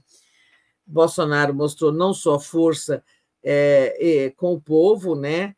Ah, mas também, assim, eu acho que ele regimentou é, pessoas importantes do espectro da extrema-direita para estarem ali com ele. É, ter quatro governadores é um ponto para ele. Estava governador de Minas, governador de Goiás, governador é, de Santa Catarina e governador de São Paulo. Né? quatro estados importantes. É verdade que o do Rio não estava. Quatro estados importantes, alguns parlamentares ali, né, aqueles núcleos mais é, do, né, do PL. É, o candidato a prefeito de São Paulo, está lá o Ricardo Nunes. Será que ele vai ganhar ou perder com a ida ao palanque do Bolsonaro? Veremos ainda. É, e depois teremos a sucessão de 2026 é, Bolsonaro inelegível, por hora continua inelegível, mas é com a força que ele demonstrou ontem, ele pode ungir alguém, né? Ele tem força para ungir. Então, eu concordo perfeitamente com as análises do, do Breno de que é preciso, a esquerda precisa reagir. Não sei se é fazendo manifestação dia 25 daqui a um mês, porque até pode não, não ser não ser uma manifestação é, bem sucedida do ponto de vista de quantidade, quantitativo, porque não tem um tema, né? É, vamos fazer uma manifestação daqui. Eles tinham uma razão para fazer, fizeram uma manifestação que eles chamam pela democracia cinicamente, mas na verdade foi uma manifestação de pedido de socorro, né? Sabe? Não nos condenem. Agora, a esquerda tem que inventar outra, é, outro pretexto. Falar só que é em defesa da democracia não resolve muito. Devíamos ter feito uma grande manifestação, isso sim, em 8 de janeiro. Não houve, né? Houve umas pequenas manifestações. 8 de janeiro era um dia muito propício, o aniversário de um ano da tentativa de golpe, muito propício. Mas não fizemos. Joaquim já está aí, né? Ah, Joaquim já está aqui e Tereza vai sair hoje mais cedo, vai fazer essa entrevista, né, lá no é, aí em Brasília. Então vou trazer o Joaquim aqui. Vou aproveitar e trazê-lo aqui. Você dá um oi para ele. É, fica aqui com ele, eu faço. Fico uns, uns segundinhos com ele aí. Bom dia, Olá. Joaquim. Olá. Parabéns pelo trabalho de ontem. Bom dia, Tereza. Bom dia, Daphne. Bom dia, comunidade. Prazer estar aqui, viu, com vocês duas. Uma honra. Já que honra para nós, muito obrigado você fazer você ficar aqui com a Daphne. Eu preciso de ir lá no Palácio, num evento lá. É, e você tem sempre coisas muito mais interessantes para falar. Nós estamos aqui no, no assunto inevitável, né? Então, vou ficar aqui uns cinco minutos com você e vamos, fazer, vamos submetê-lo ao teste, Daphne. É, eu estava aqui concordando com a avaliação do Breno Altman, que me antecedeu, dizendo que foi uma grande demonstração de força e que a esquerda precisa se cuidar, porque, sabe, a extrema-direita mostrou-se forte, viva e dividindo o país. Né? Ah, Glória, tem muita gente dizendo, gerou prova contra si, vai acentuar, aumentar as dificuldades do Bolsonaro, da condenação, pedir anistia é prova de desespero. Tudo isso é verdade, mas isso é o jurídico, né? Mas no político, você concorda que foi forte? Foi, foi uma demonstração de força, era esse o objetivo. Concordo com o que você falou anteriormente, que é, é difícil você convocar hoje uma, uma manifestação, porque não há um fato. Eles precisam da manifestação. Eles precisam porque eles estão presos. O Bolsonaro se, vai, será preso se o, o processo jurídico for conduzido é, com normalidade. E então eu concordo. E é difícil mesmo para hoje a esquerda. Qual, qual seria o tema? Por que convocar? De qualquer forma, Tereza, eu acho que a esquerda precisa, ela perdeu um pouco é, esse costume de se manifestar nas ruas. É é, é, era, é, a única saída que a esquerda tinha, que era, era manifestação. Depois que ela se institucionalizou, e teve avanços no Brasil por conta disso, não foi, não foi ruim, teve avanços. Tem críticas que podem ser feitas, mas houve avanços. Mas depois disso, ela perdeu um pouco a rua.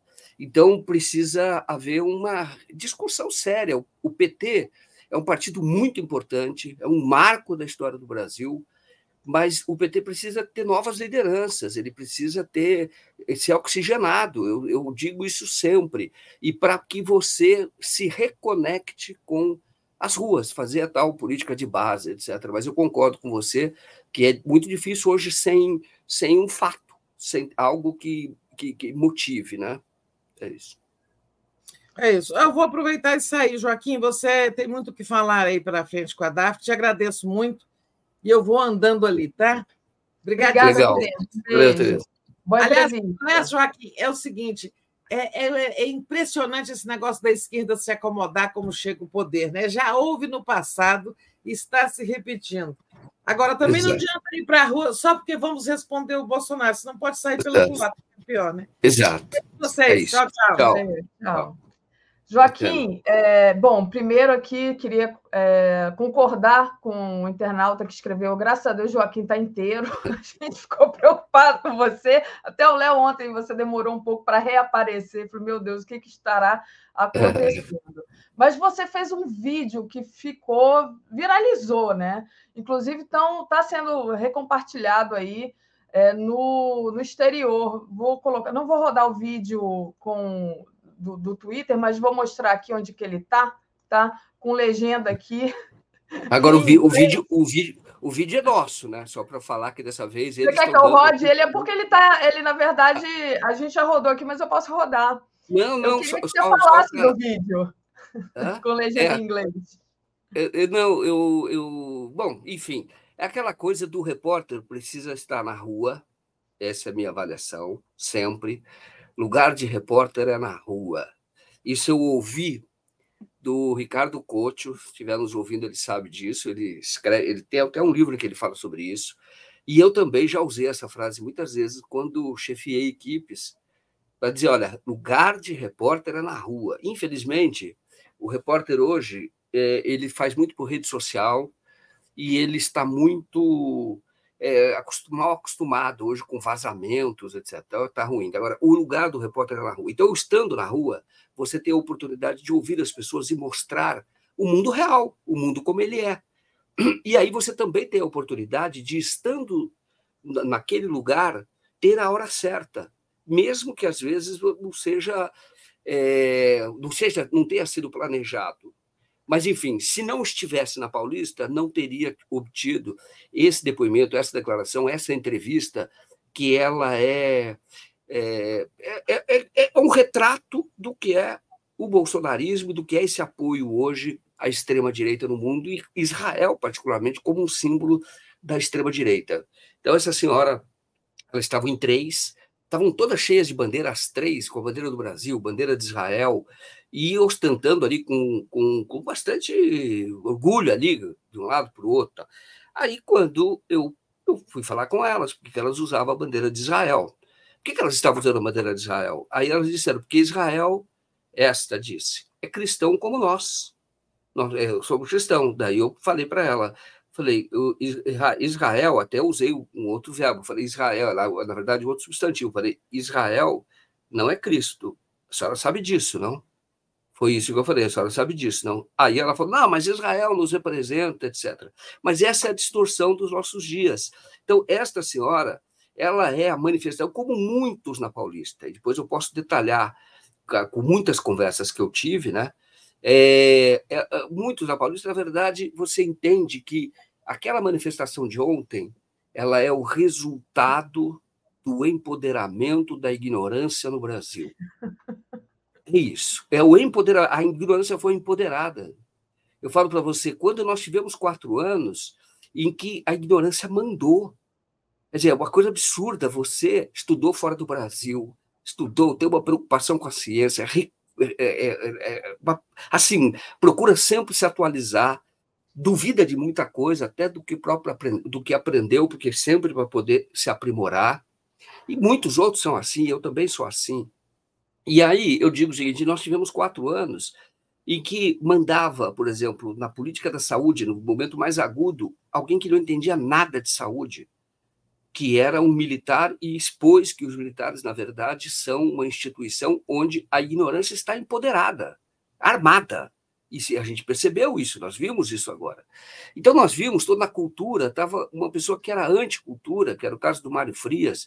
Você tinha na Fundação Palmares que é o, o, é, o aquele jornalista que é negro, mas é contra o movimento negro, então nega a, a, a luta é, da, da, racial necessária no Brasil. E, e, e, é isso, é essa ignorância empoderada. E, e é uma ignorância que ela, é, muitas vezes ela é bem colocada, às vezes tem diploma, mas é muito cheia de preconceito muita, muito cheia de preconceito. Então tem essa e as outras. E eu, eu conversava com as outras pessoas, conversei com muitos. Todos eles têm um discurso unificado. O WhatsApp, de fato, está unificando o discurso deles. Ele é, é, coerente, não é coerente. E, e é unificado é, pela ódio, pelo inimigo comum, né? Quem é o inimigo comum? É o comunismo, é o terrorista, entre aspas, né? Citando eles aí é, é sempre que, o que une esse inimigo comum, que é a característica do fascismo. Né? É, Exato. É, interessante.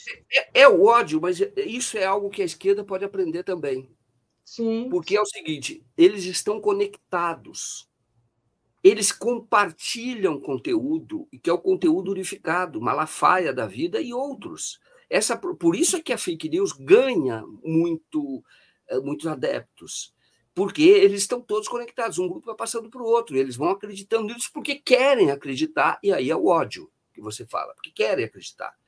Mas é, aqui no Brasil, matérias que eu faço, raramente um deputado do PT compartilha.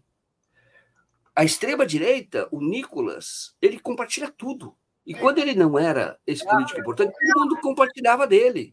Então, o que acontece? Existe uma união, existe um movimento que eles entendem, por isso é que eles cresceram. Eles entendem como uma revolução conservadora necessária. Eles entendem assim. E é isso que os motiva. É isso que precisa atender. E a esquerda está acomodada. E eu estou dizendo para você, a justiça ela vai conter o avanço da extrema-direita até um ponto. Mas eu conversei aqui, uma vez entrevistei com o Pedro Serrano, ele disse: é preciso ir para as ruas, é preciso criar um movimento real de defesa da democracia, porque eles estão envolvidos nisso, eles estão motivados. Mas, como eu disse, o discurso é unificado e ele é mentiroso. Mas eles um repete, repete o outro. Você percebe que tem um comando, você ou eh, se não for comando, tem uma ideologia muito clara e que vai disseminando essa informação, e que é a base da divulgação dessa informação, dessas informações. E as lideranças, como eu disse, você pode ver que as lideranças políticas novidades surgiram na extrema-direita. E todo mundo fala deles. A esquerda não surgiu, está tudo envelhecendo. Por quê? Porque também tem uma coisa que, me perdoem, os bons deputados que, que lutaram a vida inteira e continuam lutando, mas eles têm medo de perder o mandato. Porque se coloca uma novidade, essa novidade pode ter mais voto do que eles e eles podem perder o mandato. Porque é a característica da própria legislação eh, brasileira eleitoral que ela é problemática, mas então que se mude, mas que não se impeça o surgimento de novas lideranças, como surgiu na direita, extrema direita, nem na direita, foi da extrema direita. E é preciso ter novidades também ali no campo da esquerda. Eu vejo assim, então, é o empoderamento da ignorância, e todos eles falam, por exemplo, eles têm certeza, e eles dizem que já viram vídeo, só que não mostram vídeo, que, na verdade, o 8 de janeiro foi uma armação do PT, eles contam todo, dão detalhes, que tinha bandeira lá, que viram vídeo. Aí eu falei, me mostra o vídeo. Pedi para vários. Não tem, claro que não existe isso. Mas eles criaram essa narrativa e isso sustenta todos eles. Então, há uma justificativa moral do, do tipo seguinte: não, não, isso foi culpa da esquerda, nós não somos. O que nós queríamos era um protesto pacífico, etc., e aqueles que estão presos são vítimas disso. Mas claramente todos eles falam. E claro, você chega ali, por exemplo, tem um dentista, olha, você ter uma ideia, com quem eu conversei, pessoas que é, ali, como eu disse, diploma, conversei com o governador do Rotary, tomando café ali, claro, ele, eu, eu, eu não me identificava como 247, porque aí seria, seria realmente perigoso até. Mas eu me identificava como jornalista, porque na verdade eu sou, então não, não, não menti para ele de tempo nenhum, e que estava lá para cobrir essa manifestação. O, então, teve, por exemplo, um dentista que diz claramente, eles contam toda uma história de que ele recebeu, ele é espírita, ele recebeu uma, uma, uma, foi uma psicografia do Tancredo Neves, e o Tancredo Neves falando que o grande político hoje em dia que vai salvar o Brasil é o Jair Bolsonaro. Coisas desse tipo, é aquela coisa de que É esse cara aí que eu estou mostrando? Não, não, não, não, esse não. Isso até queria contar. Você estava mostrando ontem, eu fiz duas fotos que eu mostrei, porque uma da estratégia de segurança, eu deixei o carro no estacionamento, era trocar de camiseta. Porque eu, por exemplo, abordei aquela senhora de Israel, evidente que elas começaram, chegou no final, uma colocou a mão na boca para não falar o nome, e elas começaram a espalhar, né? E, e ali era, seria muito perigoso, de fato. Aí eu ia para o carro e trocava. Eu estava com essa camiseta, estava com uma outra verde, que era a única que eu tinha no carro, porque eu vim lá do interior e, e só levei essa. Então, eu, eu tinha a camiseta então eu trocava, ficava às vezes sem óculos, sem chapéu, também o o chapéu estava usando aí, ó. Então, eu estava usando a estratégia para não, não ser identificado, né? É, e depois eu falo sobre aquilo. Mas aí, quando eu olhei esse chapéu, eu vi a foto, falei, cara, e o óculos? Eu falei, eu estou parecido com aquele personagem, o Spy, da revista Mad. Não sei se você lembra. Era Eu- anos 70. Quando você mandou, o- eu o comecei a Spy versus Spy, entendeu? Eu falei, cara, eu tô cara de um dos Spies ali, Peraí, deixa eu abrir aqui, cadê? E era da, do- da, da, da revista média, mas eu não foi proposital, não, mas ficou parecendo o Spy, realmente, né? Mas eu tava lá, o Spy, aí, não pareceu? Quando eu olho assim, com óculos escuros, o chapéu, eu falei, cara, eu tô a cara do Spy, mas não era proposital, não. Mas, enfim, aí aquela outra foto que você está falando foi o seguinte: quando chegou minha última entrada, eu até fui por uma praça um pouco distante da Paulista, não é distante da Paulista, um quarteirão abaixo. Tinha ali pessoas no gramado, que é Alexandre de Guzmão, acho que a praça fica perto de um hotel ali, passa em cima da Avenida 9 de Julho. E ele, quando chegou, ele, ele é um bolsonarista, ah, e ele é formado em farmácia e morou já fora do Brasil, e ele viu a entrada, eles estavam acompanhando o 247 lá da Paulista. Tá? Ele entrou, foi correndo atrás de mim. Tá? Exatamente. Aí ele, eu estava sentado, normal, porque eu estava começando a desmontar equipamento, aquelas coisas. Ele sentou do meu lado, ele falou: Acabei de ver a sua entrada, o que você falou, agora o 247. Aí começamos a conversar, né? Daí ele eu só queria conversar com você, aí ele tentou dar a explicação dele, ficamos conversando durante uma hora, mais ou menos, e a hora que terminou, estamos assim, quase num consenso, quer dizer, ele ele entendendo que por que é que o Brasil corre risco hoje do fascismo, por conta, ainda que o Bolsonaro seja considerado por eles um boa praça, etc., as forças políticas do Bolsonaro conduzem necessariamente para um fascismo. Uma das bases sociais é a teocracia, é o evangelho teocrático. A outra é forças militares, que são policiais militares, sobretudo. Essas forças. E isso, é claro, o Bolsonaro não tem para onde correr. O projeto político dele resulta no fascismo ou no nazismo, que é uma das vertentes do fascismo. Então, isso não tenho dúvida quanto a isso. Que o próprio Bolsonaro, ele, ele ao longo da vida dele, te, é, se, se, manifestou assim, nesse sentido, várias vezes. Ele, ele tinha fotografia com um cara que era sósia do Hitler, ele que arrumou uma candidatura do cara para a Câmara do Rio de Janeiro. Ele que foi na, na hebraica é, é, se referir a, a, negros quilombolas como boi, como, como, como animal. Pesados em arroba. Né? Em arrobas tal. Enfim, ao longo da vida dele, ele é assim. E por isso ele vai conquistando. Então, ainda que haja, foi isso que eu falei para ele, entre os bolsonaristas, porque eu falo, eu imagino que vocês queiram o bem do Brasil como nós queremos, não tem dúvida quanto a isso. Agora, ainda que haja boa intenção, o projeto que eles apoiam é um projeto que vai resultar em algo muito ruim para todos, para todos. Então, tem uma conversa quando terminou no final, ele falou, terminou ali, estava conversando, falei, olha, até deixei meu telefone, falei, você pode conversar comigo quando você discordar de alguma coisa, eu vou te dar atenção, porque a gente tem que conversar com quem pensa diferente. Porque aqueles que pensam com a gente, eu dou muita atenção, tenho um carinho enorme, amo essa a comunidade. Mas você, às vezes, que aqueles que estão querendo informação, eles, ele, ele queria informação, só que ele veio num primeiro momento um pouco agitado, entendeu? embora dizendo, olha, não vou brigar, não é nada disso, só quero falar com você. E eu falei, não, vamos conversar. Aí, quando terminou, ele falou eu vou te fazer um pedido. Eu falei, qual? Posso tirar uma foto com você? porque eu tenho um amigo que é bolsonarista também e que vê vocês direto, que vê você direto, tá? Ele falou, vê você direto, então eu vou mostrar para ele. Falei, tá bom, então eu vou tirar uma foto também, tá bom? Tá bom, e vou divulgar, tá legal. E aí ele tirou a dele, ele tem, e eu tirei a minha, então tá aí, o, o nome dele é Miguel, eu posso até falar, porque não é segredo, ele estava lá na manifestação, Miguel Grise, e, e, e que, então, tivemos essa, essa conversa. É claro que eu tive que tomar todos os cuidados, porque é, havia risco realmente, porque existe não. um grupo que não é o caso dele, que é violento. Não, você me desculpa dizer, que sorte que esse cara foi conversar e conversou numa boa. Ele podia ser uma pessoa violenta, né? Ele podia estar ali acompanhado de pessoas violentas. É, foi sorte, é, Joaquim. Claro que com toda a sua habilidade, o seu convencimento, né? é, e a sua inteligência emocional de propor uma conversa, é, enfim, legal com o cara, mas ele podia ser alguém ali transtornado, alguém mais violento, e você poderia ter se dado mal, né? A Tereza é. deu sorte no dia 8 também, né? Ela estava apanhando e chegou uma, uma bolsonarista que falou assim: não, eu a conheço, ela é minha vizinha. Era mentira, era só para tirar a Tereza do meio do grupo que estava estava ameaçando e chegaram a bater nas pernas dela, né?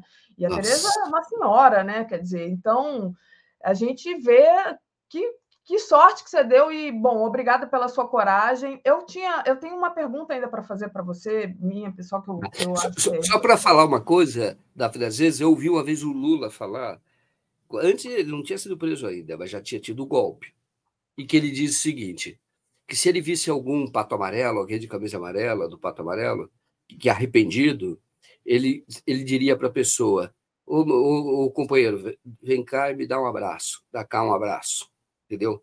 Porque é preciso pacificar o país, é preciso conversar, é preciso conversar com quem se pode conversar. Como você disse, e, e é verdadeiro, o fascista você não tem como conversar, aí você não tem nem como discutir. Agora, quando você percebe que há condições de, de conversar, conversa. Eu vou dar um testemunho aqui.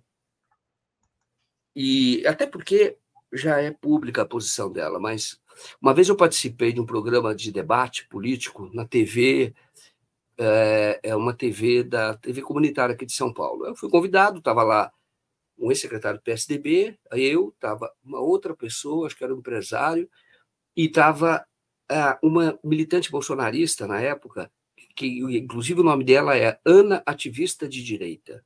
Se a Ana tiver, ela ela sabe que estiver eh, vendo e ela sabe como isso já é público, não é que isso que eu vou contar não é público, mas o fato dela ser atacada por Bolsonaro isso que mudou isso já é público.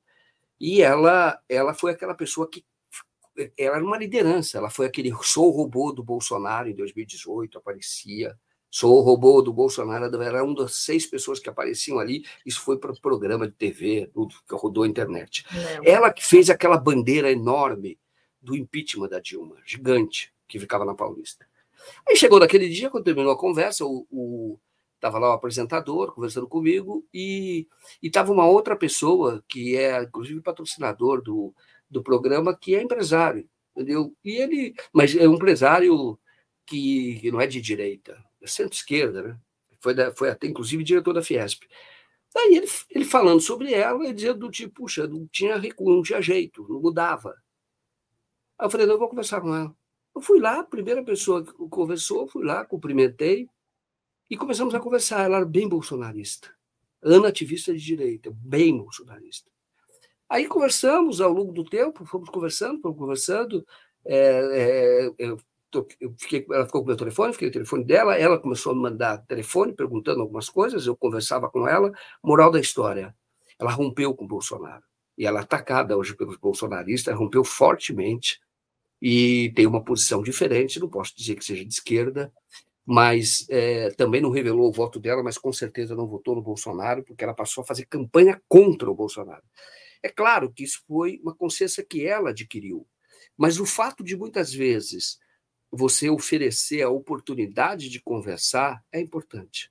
Tá? É claro, de novo, tem fascista, você não conversa, você sabe disso, mas você sabe quem é. Mas aquele que dá algum tipo de abertura, eu acho que é necessário conversar, sim, até para mostrar que somos diferentes, não somos movidos por ódio. É, é o que eu penso. É, eu vou agradecer aqui alguns superchats que ficaram.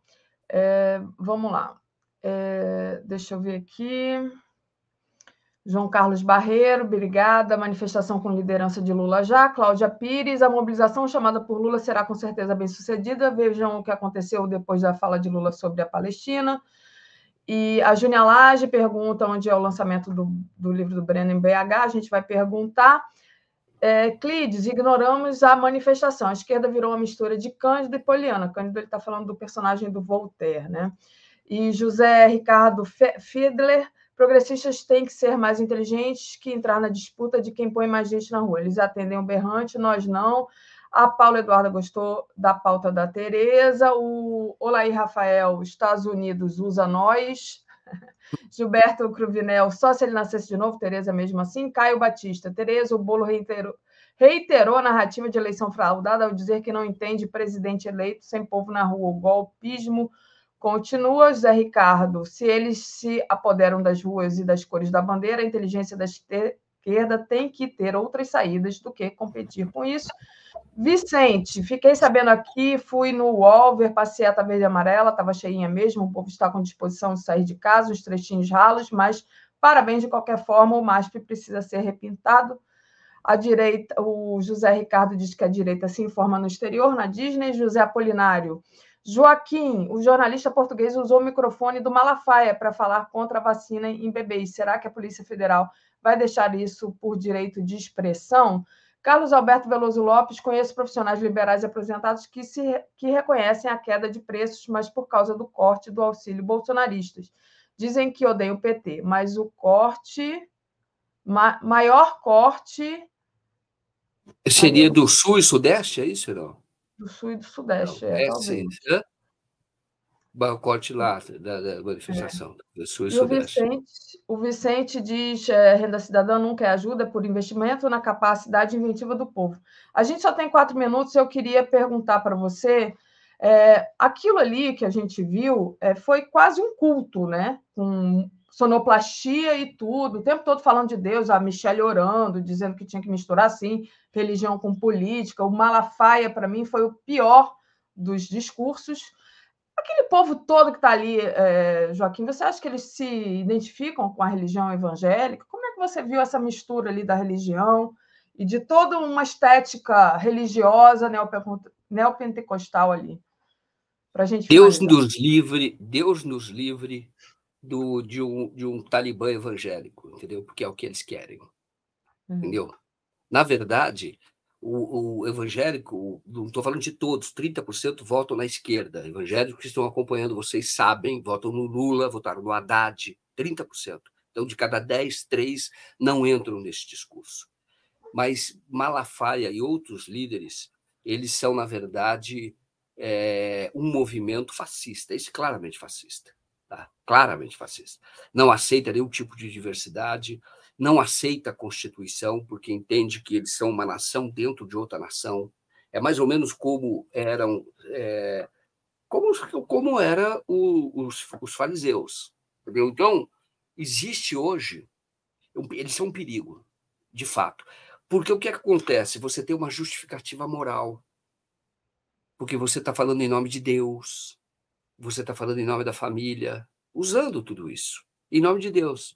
E aí isso dá uma justificativa moral de nós somos bons, eles são maus. Isso eu ouvi muito ontem, sabia? Que a esquerda é o mal e é preciso enfrentá-los. Então, é, justamente porque reduz toda a discussão, e como eles, no fundo, odeiam, mas eles acham que estão fazendo o correto. E, é, e é preciso, é, eu diria que não adianta você tentar silenciá-los mas é preciso tirar da mão deles esta bandeira, porque eles apoiam Israel, que é autor, por exemplo, do maior massacre, de um dos maiores massacres da história. Não é o maior, nós sabemos que o Holocausto, qual foi, o que, o que ocorreu, mas é um dos maiores massacres. Então, estão matando criança, estão matando mulheres, eles estão eh, colocando bandeira. É preciso também constrangê-los. Então, quando se fala, eles falam que defendem a família. Vai ver a própria família do Malafaia vai ver a família do Jair Bolsonaro e veja a família do Lula. Eu sempre defendi aqui, eu falei, o Lula durante a campanha deveria fazer uma foto que é linda, é aquele o velho, o ancião, com toda a sua descendência. Ele tem bisneta, é todo mundo muito próximo ali. E então, é, é, e sim, isso é um valor da família, valor da honestidade, isso está na esquerda. Você fala, ah, mas teve o mensalão, isso é manipulação, isso foi a discussão de ontem que eu tive. Aí tive que explicar para ele como é a política no Brasil e qual foi o mensalão do Jair Bolsonaro, que foi o orçamento secreto. Que, claro que isso precisa ser combatido, mas isso não é próprio do PT, que defendia, e nem do Lula, que defendia sempre o financiamento público de campanha. Tudo isso você precisa colocar na mesa e mostrar que o, quem defende de, de, o bem-estar das pessoas, quem defende a harmonia das pessoas, quem defende a paz é a esquerda. Quem tem a proposta que desenvolve o país e tem o projeto para desenvolver o país, que é um projeto de inclusão social, é a esquerda. É necessária para o Brasil. Ela é comprometida com a ciência, comprometida com a ética. E é preciso falar cada vez mais sobre isso, para não deixar que a bandeira fique na mão dessas pessoas. Muito bom, Joaquim. Bom, queria te agradecer demais por você ter vindo aqui contar a sua experiência. Você deve aparecer mais hoje ainda aí. No... O pessoal vai, vai fazer um suco de Joaquim aqui na TV 247 hoje, provavelmente. Anselmo Coyote, o, Luca, o Lula nunca tocou berrante. O Carlos Alberto, só o Estado de São Paulo recebia um terço do auxílio emergencial pago no Brasil. Não sei se com Bolsa Família está assim, é muita gente odiando diz aqui. Então, queria agradecer a todo mundo, agradecer o, Joaquim. O Carlos, só para lembrar, Lula ganhou bem em São Paulo. E se o Boulos ganhar, o Lula conseguir transferir voto, o próximo prefeito de São Paulo é Boulos, como já teve Erundina, como já teve Marta, como já teve Haddad. Só para lembrar isso, porque ele, é, a, a, vitória do Lula aqui foi maior do que a média nacional. Entendeu? Isso é importante colocar. Importante. E, bom, só para a gente encerrar, dizer que agora está começando Globalistas, Israel e Ucrânia, desafios à paz. Obrigada, Joaquim. Um beijo. A gente Valeu. vai encerrando por aqui. Valeu, gente. Deixa um like aí. Até mais. Um beijo para